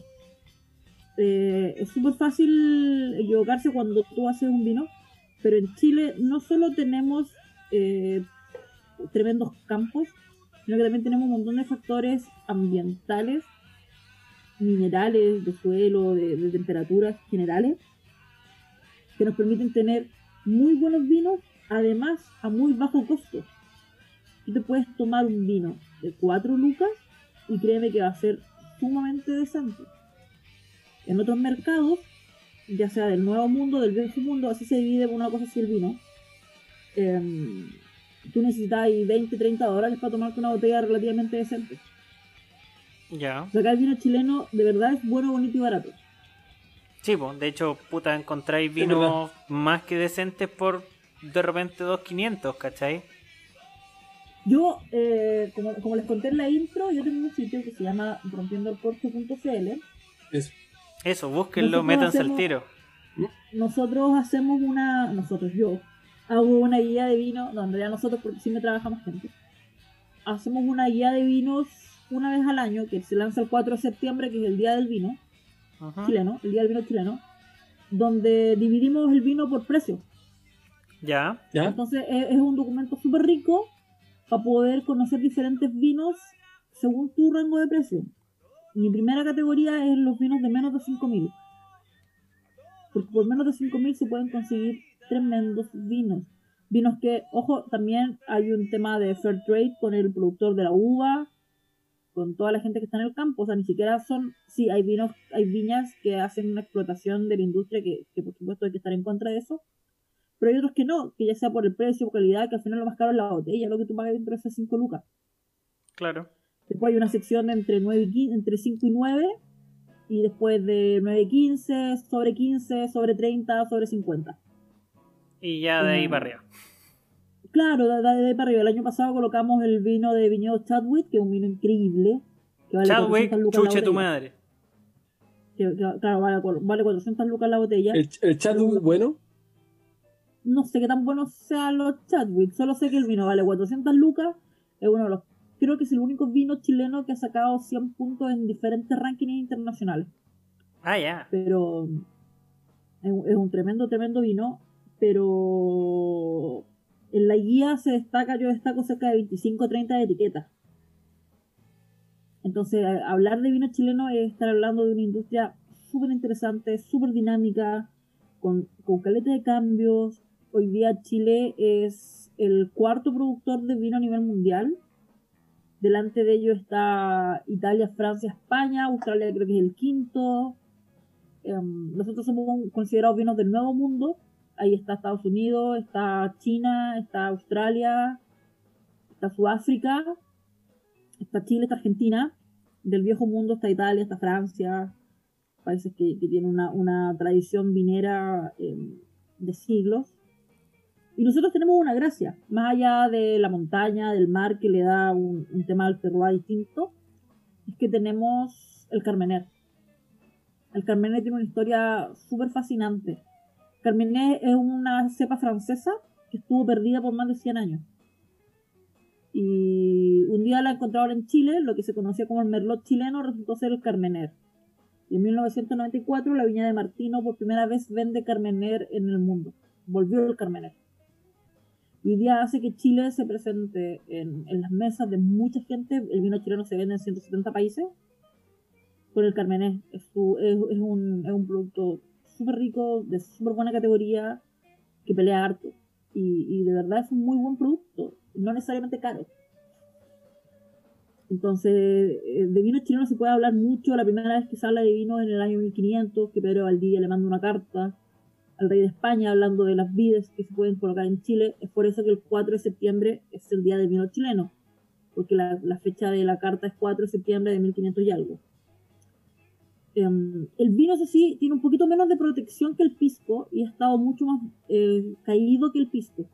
El pisco, como les conté en el- en- en- hace un ratito, eh, tiene una regulación que data desde hace como 100 años. Ajá. En el vino no.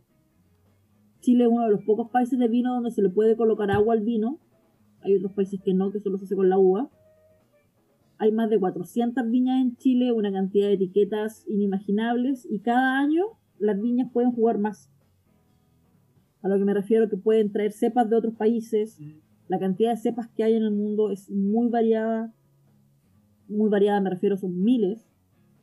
Al menos cientos de cepas que se pueden ir jugando. Chile tiene, creo que tiene unas 40, 50 cepas, me parece que hay en Chile. Puedo quedarme corta con el número. Y, y se puede jugar. Tenemos eh, territorios que son increíbles para el vino chileno. Antes se dividían en valles, el valle de Limarí, el valle de Colchagua, el valle del Maipo, el valle de Apalta, el valle del Maule. Hoy día lo que quiere hacer Vinos de Chile, que es una sección de viñas que busca posicionar la importancia del vino chileno en cualquier parte en, en el mundo, se quiere, lo quiere dividir en tres áreas grandes, que son eh, mar, centro y cordillera. Porque la uva es súper sensible, entonces si tú te acercas más al mar o más a la cordillera, vas a tener un tipo de uva distinto, eh, distinto en su dulzor, distinto en su producción, distinto en su calidad, distinto en su cosecha. Entonces se pueden hacer hartas cosas. Y mientras cuento todo esto, me da risa porque de verdad hace 5 o 6 años yo te hablaba de caja tinto eh, blanco botella. El, el- el vino tiene una cantidad de información, es súper rico aprender, el vino está vivo. Tú abres una botella de vino y ese vino, a medida que va pasando el tiempo, va cambiando. No es el mismo vino que te sirves en tu primera copa o en tu última copa. Entonces eso también le da cualidades al vino que no, no tiene el destilado, que no tiene la cerveza. Porque van evolucionando. La cerveza, cuando tú la abres, la sirves, va disminuyendo, va desapareciendo. En cambio el vino se puede, puede ir evolucionando, puede ir creciendo. Los vinos íconos, que son estos vinos que pasan un mínimo de 18, de 12 a 18 meses en barrica y después pasan en un mínimo de X tiempo en botella, que pueden durar 10 años fácil en la botella. Si tienen que es para que el vino respire, para que salgan todos sus fritos, todas esas cosas, sulfitos, todas esas cosas eh, evolucionen de una buena manera para tomarse una buena copa de vino. Entonces es, un tema, a mí me, apasiona mucho el vino, yo me encantaría estudiar más de vinos. Um, hoy día el consumidor de vino ha cambiado, es un consumidor joven, es un consumidor que lee, que aprende mucho y que le gusta explorar por las etiquetas. Porque hoy día las etiquetas del vino es lo primero que uno ve. Uno no, tiene la posibilidad de probar el vino. Eh, pasar de un vino Carmenera, Merlot, a Pinot, Pinot Noir, a Cariñán, un tempranillo, es tan distinto a diferencia de cuando te mueves dentro de los ron o los destilados en general, que la diferencia es significativa, pero no es tanta, acá son tipos distintos, son cosas distintas. Entonces la gente lo primero que tiene es la etiqueta. Y en la etiqueta del vino hay artistas involucrados, hay, mucha poesía involucrada para poder venderte el vino más allá de probarlo o no. A mí me encanta ir al supermercado y perderme la etiqueta y ver cosas nuevas. Comprarlas también para probarlas. Yo tengo una cava, tengo casi 80 botellas de vino en mi casa, de diferentes rangos de precio. A mí, mi vino, uno de mis vinos que me encanta es el bicicleta, que vale 3 lucas. Sí, sale, sale harto bueno. Bicicleta de la Viña Cono Sur, que ganó mucha popularidad y me jodió, yo siempre lo llevaba a los carretes, pero me jodió toda la, la aventura de llevar mi vino barato cuando salió esta polémica que fueron auspiciadores del Tour de Francia. El Tour de Francia es una de, la- de las grandes actividades de Francia y que un vino chileno más encima lo auspiciara, más encima un vino de 3 lucas. Claro. Así que ahora crema. Y ahí todo el mundo sabía que el, vino costaba 3 lucas. Y yo llegaba con ese vino, pasaba piola, la gente no sabía de vino. Pues. Porque aparte, el enólogo que hace ese vino eh, lo firma. Él tiene otros vinos en la viña con sur. Y no los firma, no los pesca. Creo que firma el 20 barriles, que es un vino de vale como 8 lucas. Y firma el bicicleta que vale 2. Em, entonces era bacán porque llegaba ahí con un vino, con la bicicletita, con, con, el, con, la, con, con el corchito arriba bien bonito y con la firma del enólogo. Chuta, tiene pinta de bacán. Claro. Y es bacán, pero vale 3 lucas. Bueno, es un tremendo dato en todo caso, porque A, a mí, yo de verdad el bicicleta, Mm. el Riesling y el, el Pinot Noir y el. Uy, nunca sé pronunciar esto. Buster Miner, creo que es la otra cepa. Me encantan. Esos tres vinos cada vez que los veo los compro. Las tres cepas. Y allí ido aprendiendo de vinos. La verdad, el sitio ya a esta altura está bien posicionado con, con agencias de medios, con agencias de comunicaciones, con asociaciones de valles y con viñas. Me ha tocado viajar, me ha tocado cubrir, cubrir eventos, eventos de las asociaciones, tuve la oportunidad de cubrir la vendimia de Curicó, que es tremenda. La vendimia, la vendimia de Curicó son 100 100.000 personas que van el fin de semana. Onda, a las 12 del día, el domingo, la plaza pública colocan una fuente de vino para que la gente vaya y tome. A mí me Vaya. encanta la vendimia de Curicó. Este año la suspendieron por suerte, Claro. porque la región del Maule fue la primera en tener los casos de corona. claro, Sí. Si no lo hubieran suspendido, hubiera quedado la crema. Y Sí, po. De hecho, yo mi último gran evento fue la vendimia de Colchagua, que me invitó al Valle de Colchagua a participar de un conservatorio de, un conversatorio de mujeres del vino. Y aproveché de estar todo lo que fue el día de la, de la vendimia, almorzamos en el restaurante de Santa Cruz, nos fuimos a quedar en un hotel súper rico. Entonces, todo este tipo de cosas van ligadas al vino también, y la verdad yo he tratado de potenciar mucho en el sitio, tratando de hacer un lenguaje coloquial y explicarle a la gente con pera y manzana de que el vino es más allá de la, la caja, la botella, el blanco y el tinto. Sí, po. Es más o menos mi historia con el vino, lo que sé del vino, lo que me gusta aprender del vino. Igual todavía yo digo que no, yo digo siempre que, que yo no sé tanto de vino, y me han retado varias veces, así como, oye, tú ya sabías un poquito más de vino, como para andar diciendo eso.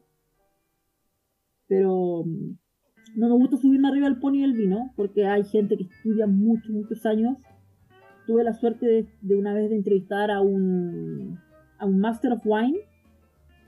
Son 300 en el mundo, creo. 350 en el mundo. Ujú. Es un proceso estresante de 4 o 5 años de estudio. De los 300 que se meten anuales, creo que uno o dos lo aprueban, con suerte. Hay un documental en Netflix que se llama Some, que cuenta lo que es hacer, ser un Master Wine. Yo tuve la suerte de entrevistar a uno, un danés, que hablaba español mejor que yo. Em, y él trabajaba para Viña Valdivieso y la línea de Caballo Loco, vendiendo a todo lo que era el mercado nórdico y inglés. Mm, Y eso yo, la verdad, no sé si ustedes qué, qué vino toman, qué les gusta. La verdad, yo lo he dicho en otro lado y creo que se lo dice a los chiquillos y también creo que lo, lo escribí más de alguna vez por Twitter. Yo empecé a tomar vino hace exactamente tres años. Porque antes no podía ver el vino.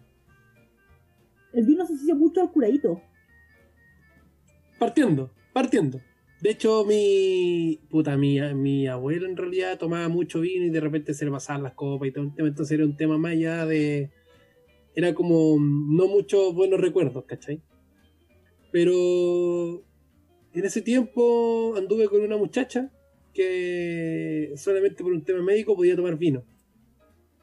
Hasta que un día yo le dije, puta, te acompaño con una botella. Veamos qué pasa. Y claro, no fue, no fue la experiencia que pensé que iba a tener. Y desde ahí que empecé como a, a beber vino, ¿cachai? No, no, no es de mis tragos, o sea, no es de mi de mis favoritos, ¿cachai? Pero sí son para ciertos momentos, ¿cachai? Tampoco es como para, no sé, pues no, me, no, me voy, no voy a carretear con vino, lo más probable. Si es un carrete así como de mucha gente, para mí por lo menos no lo asocio a eso, sino que es una cuestión más, más como, como íntima, ¿cachai? A mi polola también le gusta mucho el vino, entonces, puta, nos tomábamos una, una, una botella juntos, conversando, ¿cachai? ¿Qué sé yo?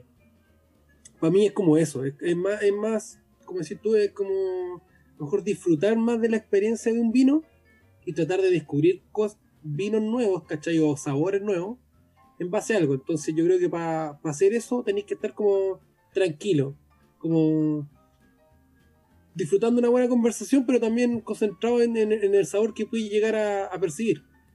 Eso para mí es como lo esencial para mí en un vino por lo menos. Y por supuesto que nos ayuda harto que tengamos la cantidad de vinos que hay en Chile y de muy buena calidad. Entonces nos ayuda mucho eso y a descubrir siempre eh, cosas nuevas. Bueno, por mi parte el, el tema del vino también, de hecho, para mí quizá es incluso más, más próximo en el tiempo. Yo creo que recién, ahora no hace mucho, estamos empezando a tomar más vino acá en la casa, eh, de a poquito, eh, porque la verdad es que puta, nunca, nunca le había puesto tanta atención, quizá de repente al- algo al almuerzo, ¿cachai?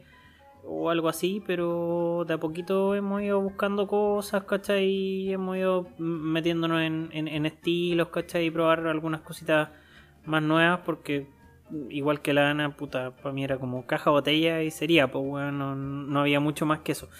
Y mm, efectivamente la, la variedad es muy amplia, pues, ¿cachai? Y, bueno, lo, lo, lo que la gente lo que la gente disfruta del vino, yo por mi parte ya hace, hace un buen rato lo vengo disfrutando en las cervezas, pues, ¿cachai? Que también hay mucha gente que hasta el día de hoy es rubia, negra y roja, si es que, y puta, eh, los estilos de cerveza son tantos como cepas de vino podía encontrar, ¿cachai? O sea, hoy en día, si te ponía a buscar mapas de estilos cerveceros, tenéis, puta, muchísimos, muchísimos, muchísimos. Y en los vinos encontré lo mismo. Y de, y- y de repente, yo, yo ahora de a poco estoy haciendo el cruce, ¿cachai? Que muchos cerveceros están trabajando con eh, maduraciones en barrica que se usaron en vino, Sí. ¿cachai? Eh, con ciertas bacterias que se ocupan en los vinos. Entonces, eh, por ese lado, encontráis cierto- ciertos factores comunes que te hacen entrar más, más fácil, ya sea desde el vino a la cerveza o de la cerveza al vino, ¿cachai? Eh, por ejemplo, un, un- un amigo, un amigo mío, el, el chico Álvaro, saludos para él, eh, es muy bueno para la chela, y su hermano es muy bueno para el vino. Y de a poco se han ido, se, han ido metiendo cada uno en, el vino y en la cerveza, ¿cachai?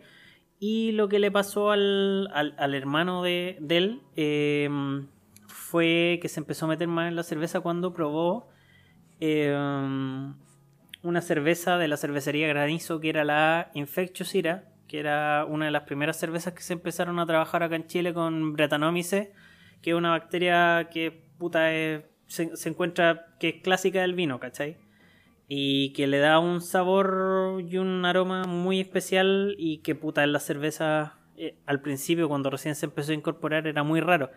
Pero puta cuando el hermano de él probó esta weá fue como, oye, pero esto tiene, tiene, tiene unas características muy parecidas a lo que a mí me gusta encontrar en los vinos, ¿cachai?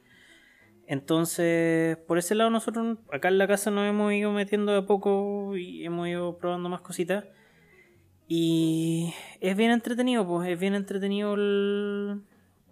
Es bien entretenido el tema del vino. Eh, puta, ahora yo sí, para mí el vino es siempre acompañado de algo para comer. Eh, no, no, no me sentaría a tomarme así vino solito. Porque pásame una chela o pásame una piscola y con nada y me la tomo, cagada la risa, ¿cachai? Yo creo que también va, va por ahí. O sea, yo el vino lo estoy consumiendo más al almuerzo o de repente en la tarde noche, ¿cachai? Con puta, con un picadillo, cosas así. Pero tomármelo solo no, no, no, no me produce la, la sensación agradable que me produce sentarme, weón, de repente así a ver tele y tomarme una chela. O sentarme a tomarme una piscola así sola. Yo creo que, putas, yo creo que son, son experiencias distintas nomás. No, de todas maneras, igual yo creo que, el, que el- claro, el, el vino te invita a eso. De hecho, hay vinos que te gritan que los, compa- que los comas, que los tomes con algo. Y el tema de aquí se llama maridaje, Así es. que, que la verdad el vino es perfecto para el maridaje. ¿Tú qué Maridaje, recomendáis? maridaje se puede hacer de muchas cosas. Tú puedes mari- maridar un juguito con algo, un pancito. Tú vas buscando esa mezcla que te gusta, pero hay vinos que se tienen que disfrutar con comida. Un Cabernet Sauvignon te grita un cordero, te grita una ave de casa em, bien sazonada. A mí el vino blanco me encanta con este picoteo de aceitunita. em, ¿Cómo se llama? Con algunas unas verduras grilladas. De hecho, en eso, en eso, en eso está bien, ¿no? Estaba así, hice una, un mix Sí. de, una, de unas aceitunitas que se las compro a, a una amiga que tiene ahí un contacto con un proveedor. Y con un Sauvignon Blanc Cabrique, un Sauvignon Blanc de Casablanca, que tiene harto toque marino, em, harto verde, un, un toquecito también medio frutales de fondo. Entonces, la verdad, eso me gusta. Y armé un mix ahí con, con diferentes tipos de aceitunas. Entonces, claro, el, el, el vino se tiene que disfrutar, yo creo que en una buena instancia, en una buena comida, en una buena conversación. Yo tampoco soy de carretear con vino, pero sí me gusta llevar el vino para partir la conversación. Ujú. Llevarme una botella de vino, llevarme dos en realidad, porque me encanta compartir el vino. Me encanta ponerme a hablar de vino, me encanta discutir los sabores distintos del vino. Me encanta encontrar el vino. En el vino tú puedes encontrar hasta 40 olores y sensaciones. O sea, igual es súper rico cuando estoy probando un vino y decir, oye, acá hay olor a sensación de grafito, de mineral, de piña, de ají, de albahaca, de pimiento, un montón de cosas adicionales que son estas mezclas de que se producen en, en- en el vino mientras se, se- se elabora. Y en, Entonces, claro. en Ro- en Rompiendo el Corcho tení material de para que la gente pueda ver y revisar y, y qué vino o qué maridaje va mejor con, Tengo con la, en la vino. guía de vinos, que insisto, es nuestro gran contenido original. eh, tengo harto piar en el sitio, la verdad. Entonces, el, gran- el, el contenido original que yo siempre invito a la gente a leer y que el que más promociona es la guía de vino, que esto está en el, en el home. Hay un, hay un banner donde se puede ver la guía del año pasado. Eh, claro, y dice: Este vino vale 4 o 5 lucas y de verdad queda súper bien con quesos maduros. Ya. Queda Ah, súper bien estupendo, queda súper bien con pasta, queda súper bien con pescado, queda súper bien con dulces. Hay, hay gente que es súper purista y que le carga esta mezcla del vino con chocolate. A mí me encanta. No todos los vinos, no todos los chocolates, por supuesto. Pero, pero a mí me gusta mucho. Entonces, claro, ahí está la idea de cómo ir aprendiendo. Eh, yo cuando me invitan a comer siempre pregunto qué hay de menú para saber qué vino llevo. Ya. Pero a veces cuando salgo, a co- cuando estoy en mi casa, veo qué vino tengo para ver qué cocino. Esa es mi relación con el vino. Ah, ya. O sea, ah, tengo un cariñán. Eso quiere decir, ok, tengo un cariñán. Podría ser, no sé, un risotto, pero tiene que ser con, con queso y carne, porque este cariñán es un cariñán del Maule.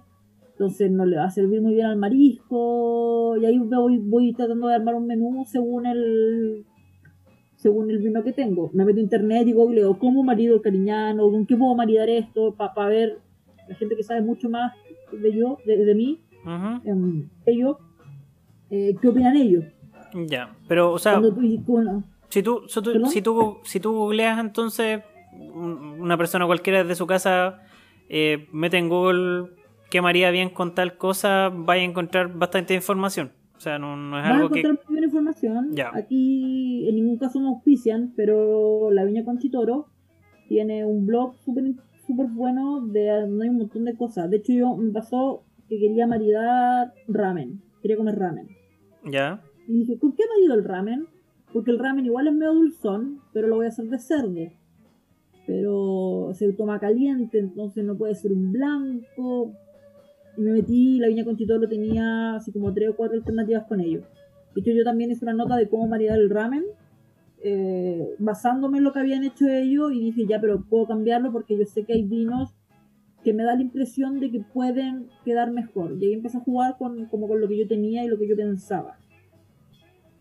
También tiene que ver con la grasitud de tu comida versus tu grasitud del vino. Hay vino que es un vino que te genera sensaciones más cremosas, sensaciones más de mantequilla. Entonces ahí hay que tener cuidado de cómo, cómo se va maridando. Por eso con el chocolate a veces hay que tener un poquito cuidado. Pero sí, en internet, de verdad en internet hay muchas cosas. La idea del sitio nació en escribir en algo que yo podía entender. Ya. Entonces yo no me pongo a hablar de, lo, de los sulfitos y los taninos, todavía no sé lo que es un tanino, y esta cuestión de aquí, y el bichito de allá, y como que el vino en Chile ah, hubo una época, y hasta el día de hoy, en que es muy intelectual. ¿Ya? Sí. El vino es de campo, el vino es del agro, el vino es tierra, el vino no es intelectual. Es como que democratizar algo, claro, el... exacto, algo pasó entre medio en que el vino se acuicó demasiado y, y se fue dejando de lado la, pasión del vino. Le pasó, lo mismo, le pasó lo mismo que a Patronato con los cuicos. Claro. Puede ser, puede ser. Eh, porque igual, porque igual el, el- el- eh, el hacer una viña, tener una viña no es barato. Yo cuando yo he entrevistado a, a agricultores chiquititos que quieren hacer un proyecto de vino y, y es todo muy caro. Desde la mantención de la uva, desde comprar esa barrica de roble francés que va a mantener bien tu vino, que ni siquiera es por darle un gusto, es por mantener bien tu vino, es súper caro. Y además piensa que si tú quieres hacer un vino, hay una regulación que si tú vendes un varietal es el vino que sacaste de la uva y lo metiste en la botella. Si quieres hacer un reserva, es un vino que estuvo eh, X tiempo en botella. Si quieres hacer un gran reserva, estuvo X tiempo en botella y en barrica. Después si quieres hacer un ícono, eh, estuvo una cantidad mayor de tiempo en barrica y en botella. Entonces en todo ese tiempo tú no vendiste tu vino. Sí, claro. No, y si eso... Entonces, hay vinos, claro, hay vinos que pasan 24 meses entre que tú lo cosechaste y que tú lo, pusiste, lo pudiste vender. Claro. Tenés Y que no lo tener... vendiste. Y en, ese- en esos 24 meses, en esos dos años, no recibiste un peso. Y Claro. más encima tuviste ocupada tu barrica, tuviste ocupada, eh, ¿cómo se llama? Tu, tu bodega. Entonces eso le genera un valor agregado al vino. Sí, no, claro. Y si eso, lo- si eso además le sumáis eh, que cada vez los estándares de calidad aumentan, eh, obviamente que implican un gasto mayor de producción, pues, ¿cachai? O sea, mantener ciertos estándares requiere plata. Vender el vino chileno afuera no es tan fácil porque también hay un montón de regulaciones asociadas. Eh, los países europeos y em, llámese también los países nórdicos y, y del centro de Europa buscan vinos también que sean tengan una suerte de huella verde. Por eso se cambió a un corcho más plástico, se cambió a botellas más ligeras. En cambio, China pide botellas más grandes y cosas como más robustas. Ya. Entonces también ahí la, la viña tiene que ver a qué mercado va, cómo lo hace. Es un tema bien, bien, complejo. Porque aparte tú compites con unos mercados que son brutales. Australia le metió el año pasado, el antepasado, creo, como 30 millones de dólares a posicionar el vino australiano en el mundo. ¿Y qué tal es? Es bastante bueno, es un poquito más dulzón un poquito más ligero. Yo tengo aquí un par de botellas, una, una o dos botellas de australiana que me regaló la embajada de Australia, que fui una vez a un evento y me regalaron una botella. De hecho, creo que tengo acá eh, de diferentes valles, son un vino dulzón un vino ligero. Los vinos de Estados Unidos también tienen características similares. Ya. Un vino más ligero. El vino chileno, la uva chilena es, es bien especial, entonces genera un vino más robusto. Un Cabernet Sauvignon es un vino potente, es un vino, como se dice, con cuerpo. Claro. Entonces, es- ese es el vino que te pide comida. Yo cuando estuve en Estados Unidos y probé los vinos de Napa, que era mi sueño era el Napa Valley, Y son y probé livianitos. y eran vinos y dije, son son súper aguados. Claro. ¿Qué onda? Súper aguados. Y claro, porque aparte le gusta ser consumidor norteamericano. Claro. Es el consumidor, el consumidor norteamericano toma mucho, mucho vino. Ya. El vino chileno sí se está vendiendo mejor hoy día en el mundo. Hoy día pre-pandemia, por supuesto. Claro. porque porque han subido el nivel y hay toda una campaña y toda una serie de instituciones que están, tratando de, de mejorar el nivel del vino. Por mucho tiempo el vino chileno era el vino, el vino barato. Hoy día es el vino bueno y barato. Ya. Eso también, eso también, eso también es importante. Y harto sommelier y harto, perdón, harto enólogo va a estudiar afuera para aprender nuevas técnicas. Ya sea en Australia, me tocó entrevistar a, a Javier Ortuza, que tiene unos proyectos súper interesantes en, en Colchagua. Eh, ella estudió en Sudáfrica y todo lo que aprendió lo vino a traer acá. Me tocó también entrevistar a la enóloga de la viña Stampa, que estudió en Italia todo lo que aprendí en Italia lo vine a instalar acá. Yo el año pasado que estuve en Grecia tuve la oportunidad de ir a una, una cata de vinos griegos, que también son vinos que tienen, tienen miles de años. Los griegos empezaron a ocupar el vino, uff, la época de los dioses Dioniso tenían hasta un dios del vino. También son vinos súper distintos, con uvas distintas, con cepas distintas. Entonces hay que buscar factores diferenciadores para que entreguen, entreguen un buen vino y hoy día el vino también ayuda mucho a la posición de la cocina chilena. Porque cuando tú tienes un vino te dice con- comerlo y también ayuda a la gastronomía chilena. Igual eso es súper interesante. Hoy día, insisto de nuevo, hoy día prepandemia, tenemos restaurantes de vinos. Antes no había restaurantes de vinos. Y si había, había uno cuico y lejos. Ya. Y ahora encontré más opciones un poco más aterrizadas. Ahora hay, ahora hay más opciones. Igual tomarte una copa de vino es caro. Tomarte una botella de vino es aún más caro. Sí. hay un, hay un proyecto, la verdad no sé si está todavía, que está en el hotel, acá en el en barrio Bellavista, no miento, en barrio Astarria, que era un proyecto de catador. Catador es un evento que ustedes van al supermercado, van a encontrar botellas con un sellito de catador, que ellos hacen un ranking de vino. Y ellos Bien. tenían un wine bar en un hotel, en el hotel Cumbres de la Astarria, donde tú podías comprar una botella de vino en 15 lucas. Y si te la tomabas en el local, la botella te costaba 12 lucas. Ya. ¿Ya? tú pedías algo porque eh, te lo vendían a un precio que el productor ganara y que ellos ganaran y que no te doliera tanto a ti. Entonces vinos que efectivamente en un restaurante de Vitacura te costaban 20 lucas la botella, acá te los podías tomar por 12. Ya. Entonces igual era súper interesante ese, ese sistema que tenía. Bueno, es, como en Argentina también entiendo que lo hacen, lo, lo hacen harto en los restaurantes, eh, que muchas veces eh, te ofrecen cierto vino que no es el más barato, pero tampoco es particularmente caro, que por la compra de o por tomarte ese vino en el local te regalan una segunda botella, pero tenías que llevártela para la casa, ¿cachai? Eh, he escuchado a varios amigos que han ido a Argentina que en distintos restaurantes le, le ha pasado eso y, y claro, como promoción también sirve caleta, pues porque en el fondo, ah, ya me gustó este vino, me llevo uno y, y probablemente después lo vaya a terminar comprando de nuevo si es que te gustó, pues, ¿cachai? Sí, de todas maneras, también eh, volviendo a- eh, hablando de Argentina, yo estuve en, en Calafate hace dos años y por 6 lucas, 5 mil pesos, no, 5 mil, 5 mil 500 pesos, comí unos ñoquis pero increíbles, con una carne, con una salsa maravillosa. una cantidad de queso que yo creo que en mi vida hizo tanto queso por un plato y una copa de vino. Hermoso. ¿Cachai? Había un restaurante acá, eh, el restaurante de Miguel Torres, la bodeguita de Miguel Torres, que ellos tenían un concepto de no vender bebidas cola para la comida.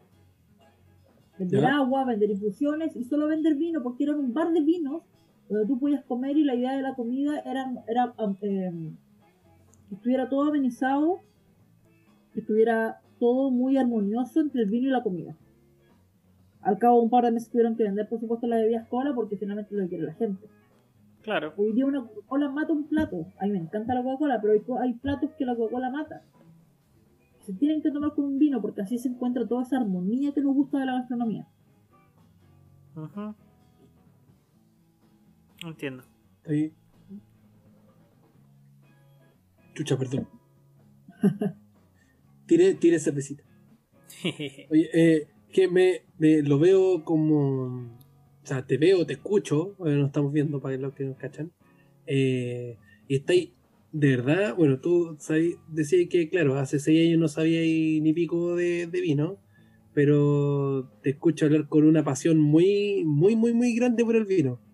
Eh, y puta, de hecho, como muy admirable, ¿cachai? Que sea como que quieras seguir aprendiendo más, a pesar de que a lo mejor esa no era tu, no sé, si te, como te, te tropezaste con el vino o lo buscaste en cierta forma, no lo sé.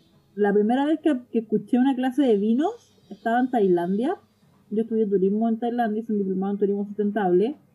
Y fuimos, a- llegó un momento de ir a un hotel por una clase que teníamos y nos dijeron vamos a hablar al servicio de bebidas, de comida y bebida.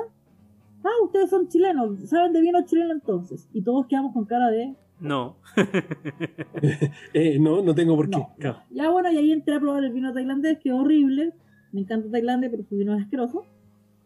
Y al par de años después de eso, yo ya estaba trabajando y me tocó ir a un evento en México. Y mi jefa se le ocurrió, que es la misma del tequila, por cierto, Ah, ya. Se le ocurrió que lleváramos de Gran, regalo gran, una- gran jefa. gran jefa. Se llamaba Ana también, así que gran jefa. Se le ocurrió que lleváramos de regalo una botella de vino chileno. Porque el vino chileno en, en México es caro y es apreciado. Es un buen dato ese. Sí, entonces yo fue como, ya, yo voy al supermercado y compro un gato. Entonces llamé a mi amigo, que era con el que había estudiado y que está- él estaba trabajando en una empresa de vino. Y lo llamo y le digo, bueno, necesito ayuda. Tengo esto, esto y esto. Y me dice, ya, yo te ayudo. Me dijo, tenéis que aprender de vino si voy a empezar a viajar, porque yo después de México, eh... miento, era Colombia. Era Colombia. Después de Colombia me fui a México. Y entre medio también íbamos a tener una visita de un par de clientes de afuera. Yo en ese tiempo trabajaba en una empresa de inteligencia de negocios. Y venían unos clientes y la idea era tener vinos de regalo. Pero nadie sabía comprar vino. Y ahí me empecé a meter con el vino. Después tuve que ir a Argentina, llevé pisco, después tuve otros clientes, tuve otro evento. Y entre medio, cada vez que yo me metí a internet, estoy hablando del 2012, 2013, eh, todo lo que yo leía de vinos era muy complejo era muy era muy técnico entonces no encontraba nada que me dijera si la botella era buena o no Ya. y así partí con el sitio así me tropecé con el sitio Eh, después me, eh, se terminó el proyecto con el que yo estaba trabajando así que dejé de trabajar y empecé con este sitio rompiendo el corcho que me pagó las cuentas de la casa por dos años por lo menos cortito era el que pagaba las cuentas No es menor. entonces, No es menor. No, no es menor, le tengo mucho cariño. De hecho, No estuve menor. punto de, matarlo porque no tenía tiempo. Pero después dije, no, no puede morir así corchito. Entonces, claro, así me tropecé con el vino. La verdad fue un, fue un tema de, de laboral y de no saber. Porque de verdad, las veces que me ha tocado estar viajando, que a mí me gusta viajar mucho, y cada vez que uno dice que es chilena, es chileno, le- te dice, no, el vino es chileno. Cuando estuve en Japón, tuve la oportunidad de, de- de ir a probar sake con, con la amiga que me, con la, con la amiga de una amiga que me recibió allá. Queremos, queremos decir que saque los saques japoneses, no los otros. Claro, estamos hablando de, estamos hablando del- de la bebida alcohólica japonesa. Bueno, eh, y le llevé una botella de vino de regalo. y también estaba fascinada porque el vino chileno en Japón también es preciado y caro. Ya. Y yo le llevé, me acuerdo, le llevé un gris, creo que un gris de Mongras, que creo que vale como 4 lucas acá, tampoco era un gran, mucho precio. Y, y quedó fascinada porque es un Sí. vino que allá le iba a costar mucha plata. Y de hecho, en la aduana, en la aduana japonesa me, me detuvieron un ratito porque yo llevaba tres botellas de vino. Porque me iba a juntar con una amiga en China, me iba a juntar con dos personas en Japón. Entonces les llevaba un vino de regalo y tuve que mostrar la boleta de los vinos porque no creían que eran vinos baratos. Y yo, como ya me habían tomado detenida en otra, en otra Por curar, no. no, no, no, ya me habían tomado, ya me habían detenido un ratito en México cuando fui para México. Ya. Eh, llevé, llevaba la boleta. Ah, ya cachai. Y la, boleta, la boleta, la boleta del Lider la tenía guardada así como en la billetera, al lado del pasaporte. Y ahí le mostraba al gallo, que es un japonés que en su vida ya hablaba español, le decía, mira, esa botella de vino, viste, vino, tanto, tanto, eso pesos chilenos. Un peso chileno es esto, esto. Y bueno, así dio para la cagada. Y decía, bueno, es que no puede ser que esta botella de vino te haya costado 6 dólares. Cacha la ordinaria. Porque Y siempre sí. estaba 520. Anda, anda Chile, chuche tu madre. Eso. Y- Sí. Después me volvieron a detener en otra. Ese podría ser otro programa para las veces que me han detenido en aeropuertos. Han sido como seis. La última fue en Egipto, que estuve, estuve detenida dos horas. Fue, fue- esa fue, no fue chistosa. Esa fue muy seria porque fue de madrugada. Me pidieron sacar la ropa, sacar todas las cosas de mi maleta. Ah, chucha. Fue terrible. Era como el, ¿cómo se llama ese programa de Alerta Roberto? Claro. Sí, fue aeropuerto. La verdad es súper, súper tenso. Tuve que hablar con mucha gente, mucho idioma. Me quitaron el pasaporte. Eh, tenía una persona que me hablaba español en el teléfono y después hablaban todos árabes. Estuve detenida con dos Ah. argentinos. Eh, lleva- yo, lleva- yo tengo que tomar vitamina D. Soy muy blanca, pero mal, onda, médicamente mal. Y tengo que tomar vitamina D. Y la vitamina D la tomo en polvo, entonces tenía sobrecitos con polvo blanco. No Chucha. puede imaginar el escándalo, poca. Ah, puta la la. Tuve un par de horas detenida en la madrugada del Cairo. Fue súper entretenido. Pero bueno, cosas que pasan cuando viaja. Ya, Creo entonces, que podría dar para otro capítulo eso. sí. Para resumir Ahora. un poquito, la, la, la gracia de tu sitio entonces es que está enfocado en el consumidor y no en aspectos técnicos. Sí, en el consumidor, yo de verdad, si se quieren meter al sitio, busquen la guía. Guía de vinos. Solo coloquen eso en el buscador. Igual hay un link, hay un banner que siempre está ahí para que vean la última. Kevin. La verdad, hay harto PR, hay harto comunicado que manda la viña. Ujú. y que cambiaron el gerente, que lanzaron una etiqueta nueva, cosas así. Pero la gracia del sitio es la guía de vinos, que igual siempre, siempre que pillo un comentario en Twitter la comparto. Que de verdad es un contenido súper rico, con 4 o 5 páginas, con más de 30 etiquetas. De hecho, tengo la- el sector, hay un hay vinos que recomiendo así como para regalarle al jefe que sabe de vino. Ya. O sea, en vez, en, en vez de sutiquerías técnicas, conclusiones, es más rico que la chucha. Sí, así como, oye, este vino me encanta para el almuerzo con las amigas, este vino me encanta para el amigo que tuvo, no sé, porque hizo un almuerzo o una comida porque le fue bien en algo. Ya. Así que ya, ya- Claro que- ya- para, el cabro, para el cabro que te estáis comiendo. Claro. Exacto, como, oye, cuando queréis jugar a Galán llevaste vino, po. Claro, para la- para este vino es para eso. para la cita de Tinder. Sí, La Claro. raja. No, la raja. pero no, para Tinder, pa Tinder es más barato. Después la segunda cita puede ser que tú. No, bueno, pero claro. Sí, Pero fantástico, pues, bueno. Entonces, para, los- para los amigos que quieran saber un poquito más o meterse un poquito más o, o derechamente empezar a conocer algo de, de los vinitos, se pueden meter en el sitio de la amiga. eh, para que vayan metiéndose en una, en una experiencia más bien amigable y no tener que estar como, como Ana en sus comienzos leyendo weas que no entendís. po. Y no, y además, ponte tú, bueno, ahora estaba viendo el sitio, tenía justo un concurso que lo cerramos ayer, que era un concurso del Día del Papá, que regalamos un vino de 25 lucas, una petaquita de Johnny Walker negro, un libro de Me gusta leer porque tengo una alianza con la Penguin Random House. ¿Ya? Eh, y ahí ahora voy a cambiar para que quede la guía en rompiendoelcorcho.cl. Se meten, bajan el, el típico menú de las cosas últimas y ahí está un, un banner que dice guía de vinos.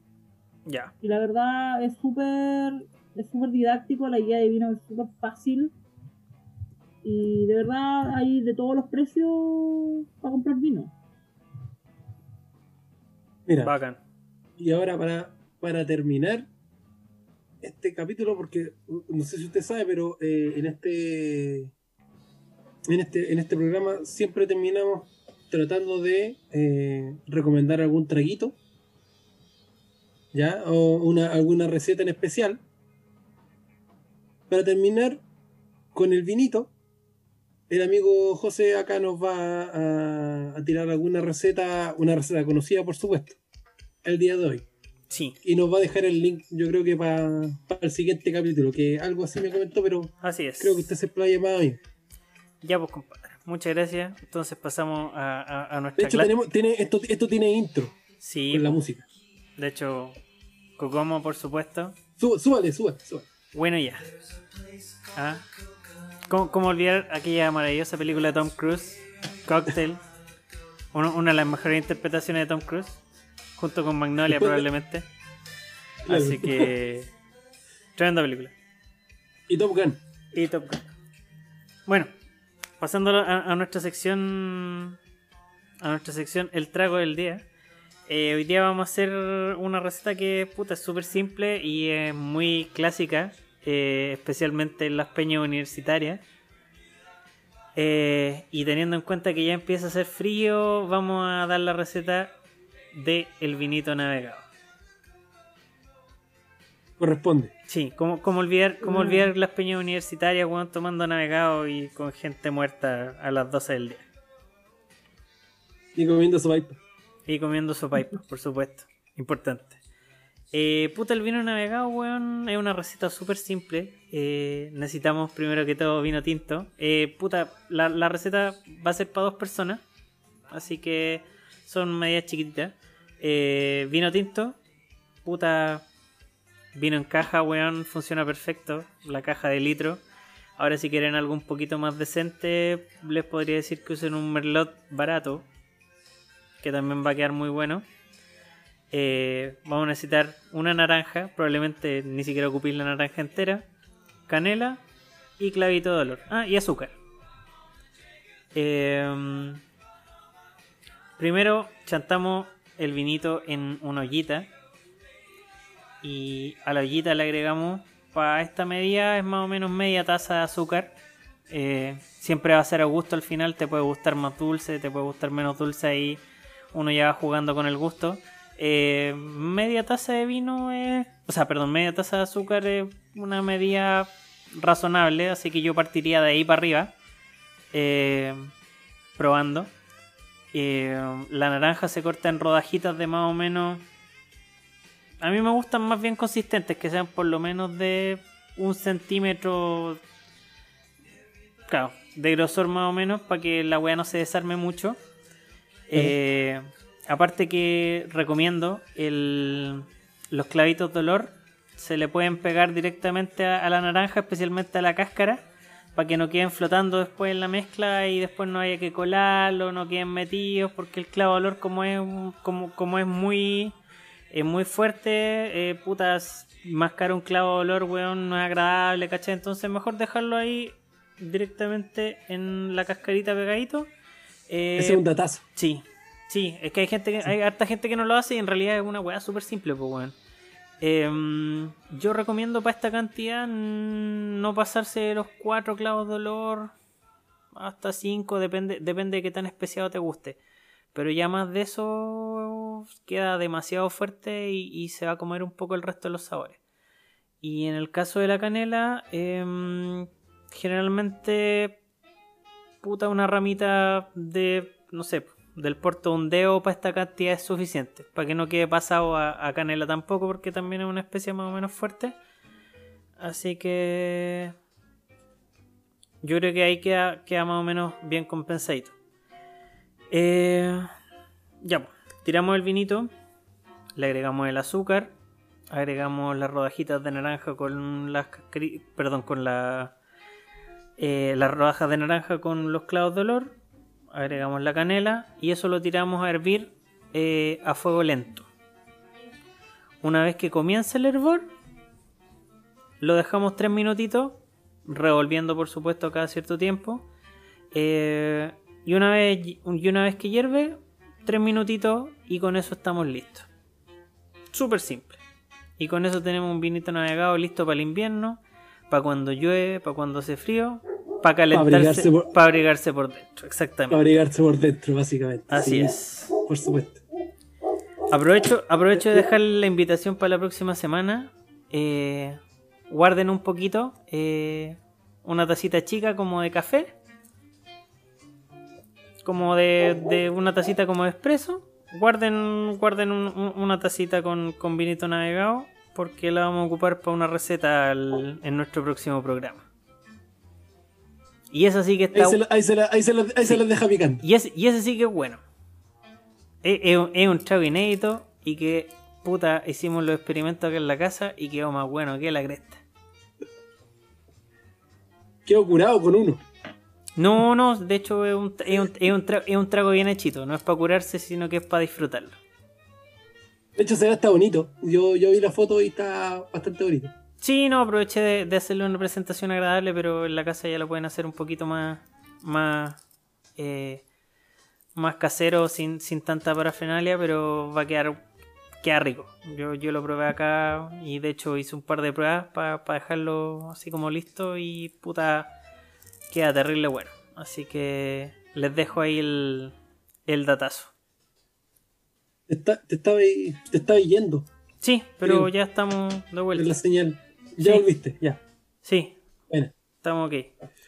Amigo, bueno, para, cerrar, Ujú. queremos, quiero, queremos eh, agradecerte, Ana, por haber... Querimos, sí. Con, con K. Querimos Claro. eh, darte las gracias por aceptar la invitación. Eh, puta, sé que a lo mejor no, es- no es fácil lidiar con este par de hueones, pero creo que ha sido una conversación bastante amena y, y sobre todo eh, de, aprendizaje para nosotros y para todos los chiquillos que nos puedan escuchar. Así que te agradezco que hayas aceptado la invitación y puta napo. Si pasa algo, si es que hay algo que, que tú nos quieres contar, alguna novedad o lo que sea, aquí la- las puertas del podcast están, están ahí abiertas para que puedas conversar con nosotros o lo que quieras. No, feliz, muchas gracias por la invitación, la verdad, a mí me gusta, me gusta, me gusta hablar harto en general y la verdad de, de estos temas también me gusta hablar mucho. Cuento que es un tema súper interesante, hay, hay harto dato. eh, aparte son cosas que nos gustan, pues entonces sepamos más o menos lo que estamos tomando, porque igual es importante. Igual siempre tiro la talla de borracha y cosas así, pero igual hay que ser un consumidor responsable, más allá de la cantidad, la, la calidad, yo creo A esta Aparte, altura, eh, sí, a esta altura es la calidad, pues esto llega directo a tu, sí. a, a tu hígado, entonces hay que tratar de cuidarlo un poquito. Así es. Pero no, muchas gracias por, por la invitación, de verdad también em, cuando quieran contar con espacio en el sitio, yo también tengo otro par de sitios más, así que ahí podemos siempre hacer contenido cruzado. Sí. Eh, repite porfa la, la dirección del sitio. Rompiendoelcorcho.cl En redes sociales es rompe el corcho con una sola E. Todo junto, rompe el corcho. Ya. Y um, redes sociales personales, alguna que quiera para que la gente le escriba también. Arroba Kerosut en todas partes. En Twitter, en Instagram, en TikTok, en YouTube, Ya. PlayStation, en todos lados. Arroba Kerosut con cada kilo. Y con ese. Con ese, Kerosut de final. Ahí estoy en, todo, en, todo, en todos lados. Eh, posteo puras tonteras, pero, pero me gusta postear otras cosas de mi perro, que debe estar sonando sonó de fondo en algún momento. Pero postear todo tonteras. Buenísimo. Harto, Bueno, harto mono chino, harto videojuego. bacán. Bacán. Eh, bueno, nosotros aprovechamos también de que nos sigan, nos, eh, nos sigan por redes sociales. Eh, amigo, usted dirá Sí, po. cuáles son nuestras redes sociales.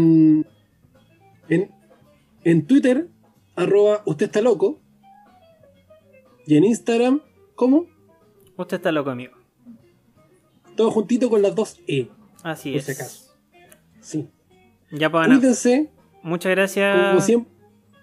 que estéis súper. eh, yo creo que vamos a volver a conversar en el futuro, eh, probablemente de otros temas y probablemente volver a, la- a estos temas también porque no va a faltar, no va a faltar algún a- algo nuevo que conversar respecto a, a- a los vinitos, a las cervezas y, y al traguito en general. Y probablemente también podamos hablar en algún momento de, de videojuegos, de monos chinos y todas esas cosas que, que, que, que nos vuelven monos. Siete horas hablando. Eso. Así que, bueno, por nuestra parte, muchas gracias de verdad. Eh, y a la gente que nos escucha, eh, cuídense mucho. Muchas gracias por escucharnos como siempre. Cada vez, Sí, cada vez son más, así que agradecemos que, no, que, que nos vayan escuchando. Así que tratamos sí, no, de... traten de- no salgan si es que no tienen que Sí, salir. por favor, traten de quedarse en la casa. Eh, hemos, sido, hemos, hemos sido majaderos con el tema, pero eh, tratamos de tratamos de llegar a la meseta y todavía no lo logramos, así que puta, si no, no- si, si no nos cuida el resto, lo único que podemos hacer es tratar de, de cuidarnos nosotros y de cuidar a, a nuestros seres queridos. Yo estoy en cuarentena desde el 16 de marzo. Sí, nosotros andamos por ahí también, yo también estoy encerrado desde fines de marzo, así que puta. Yo salgo porque trabajo, no, si no, no saldría ni cagando. Mm. No me quedo. al pobre perro, salimos dos veces a la semana. Ujú. Así que bueno, muchas gracias por escucharnos, cuídense mucho, eh, lávense bien las manos, quédense en la casa, Sí. eh, pórtense bien, no hagan tonteras, eh, tomen bueno y Eso. Y Bueno. fumen bueno, si el que tiene para fumar y quiere fumar. No sé. sí, si les gusta fumar también fumen bueno. Eso. Bueno, muchísimas gracias, que estén muy bien, cariños a todos y por mi parte solamente les digo chao amigos. Chao, chao. Chao, chao.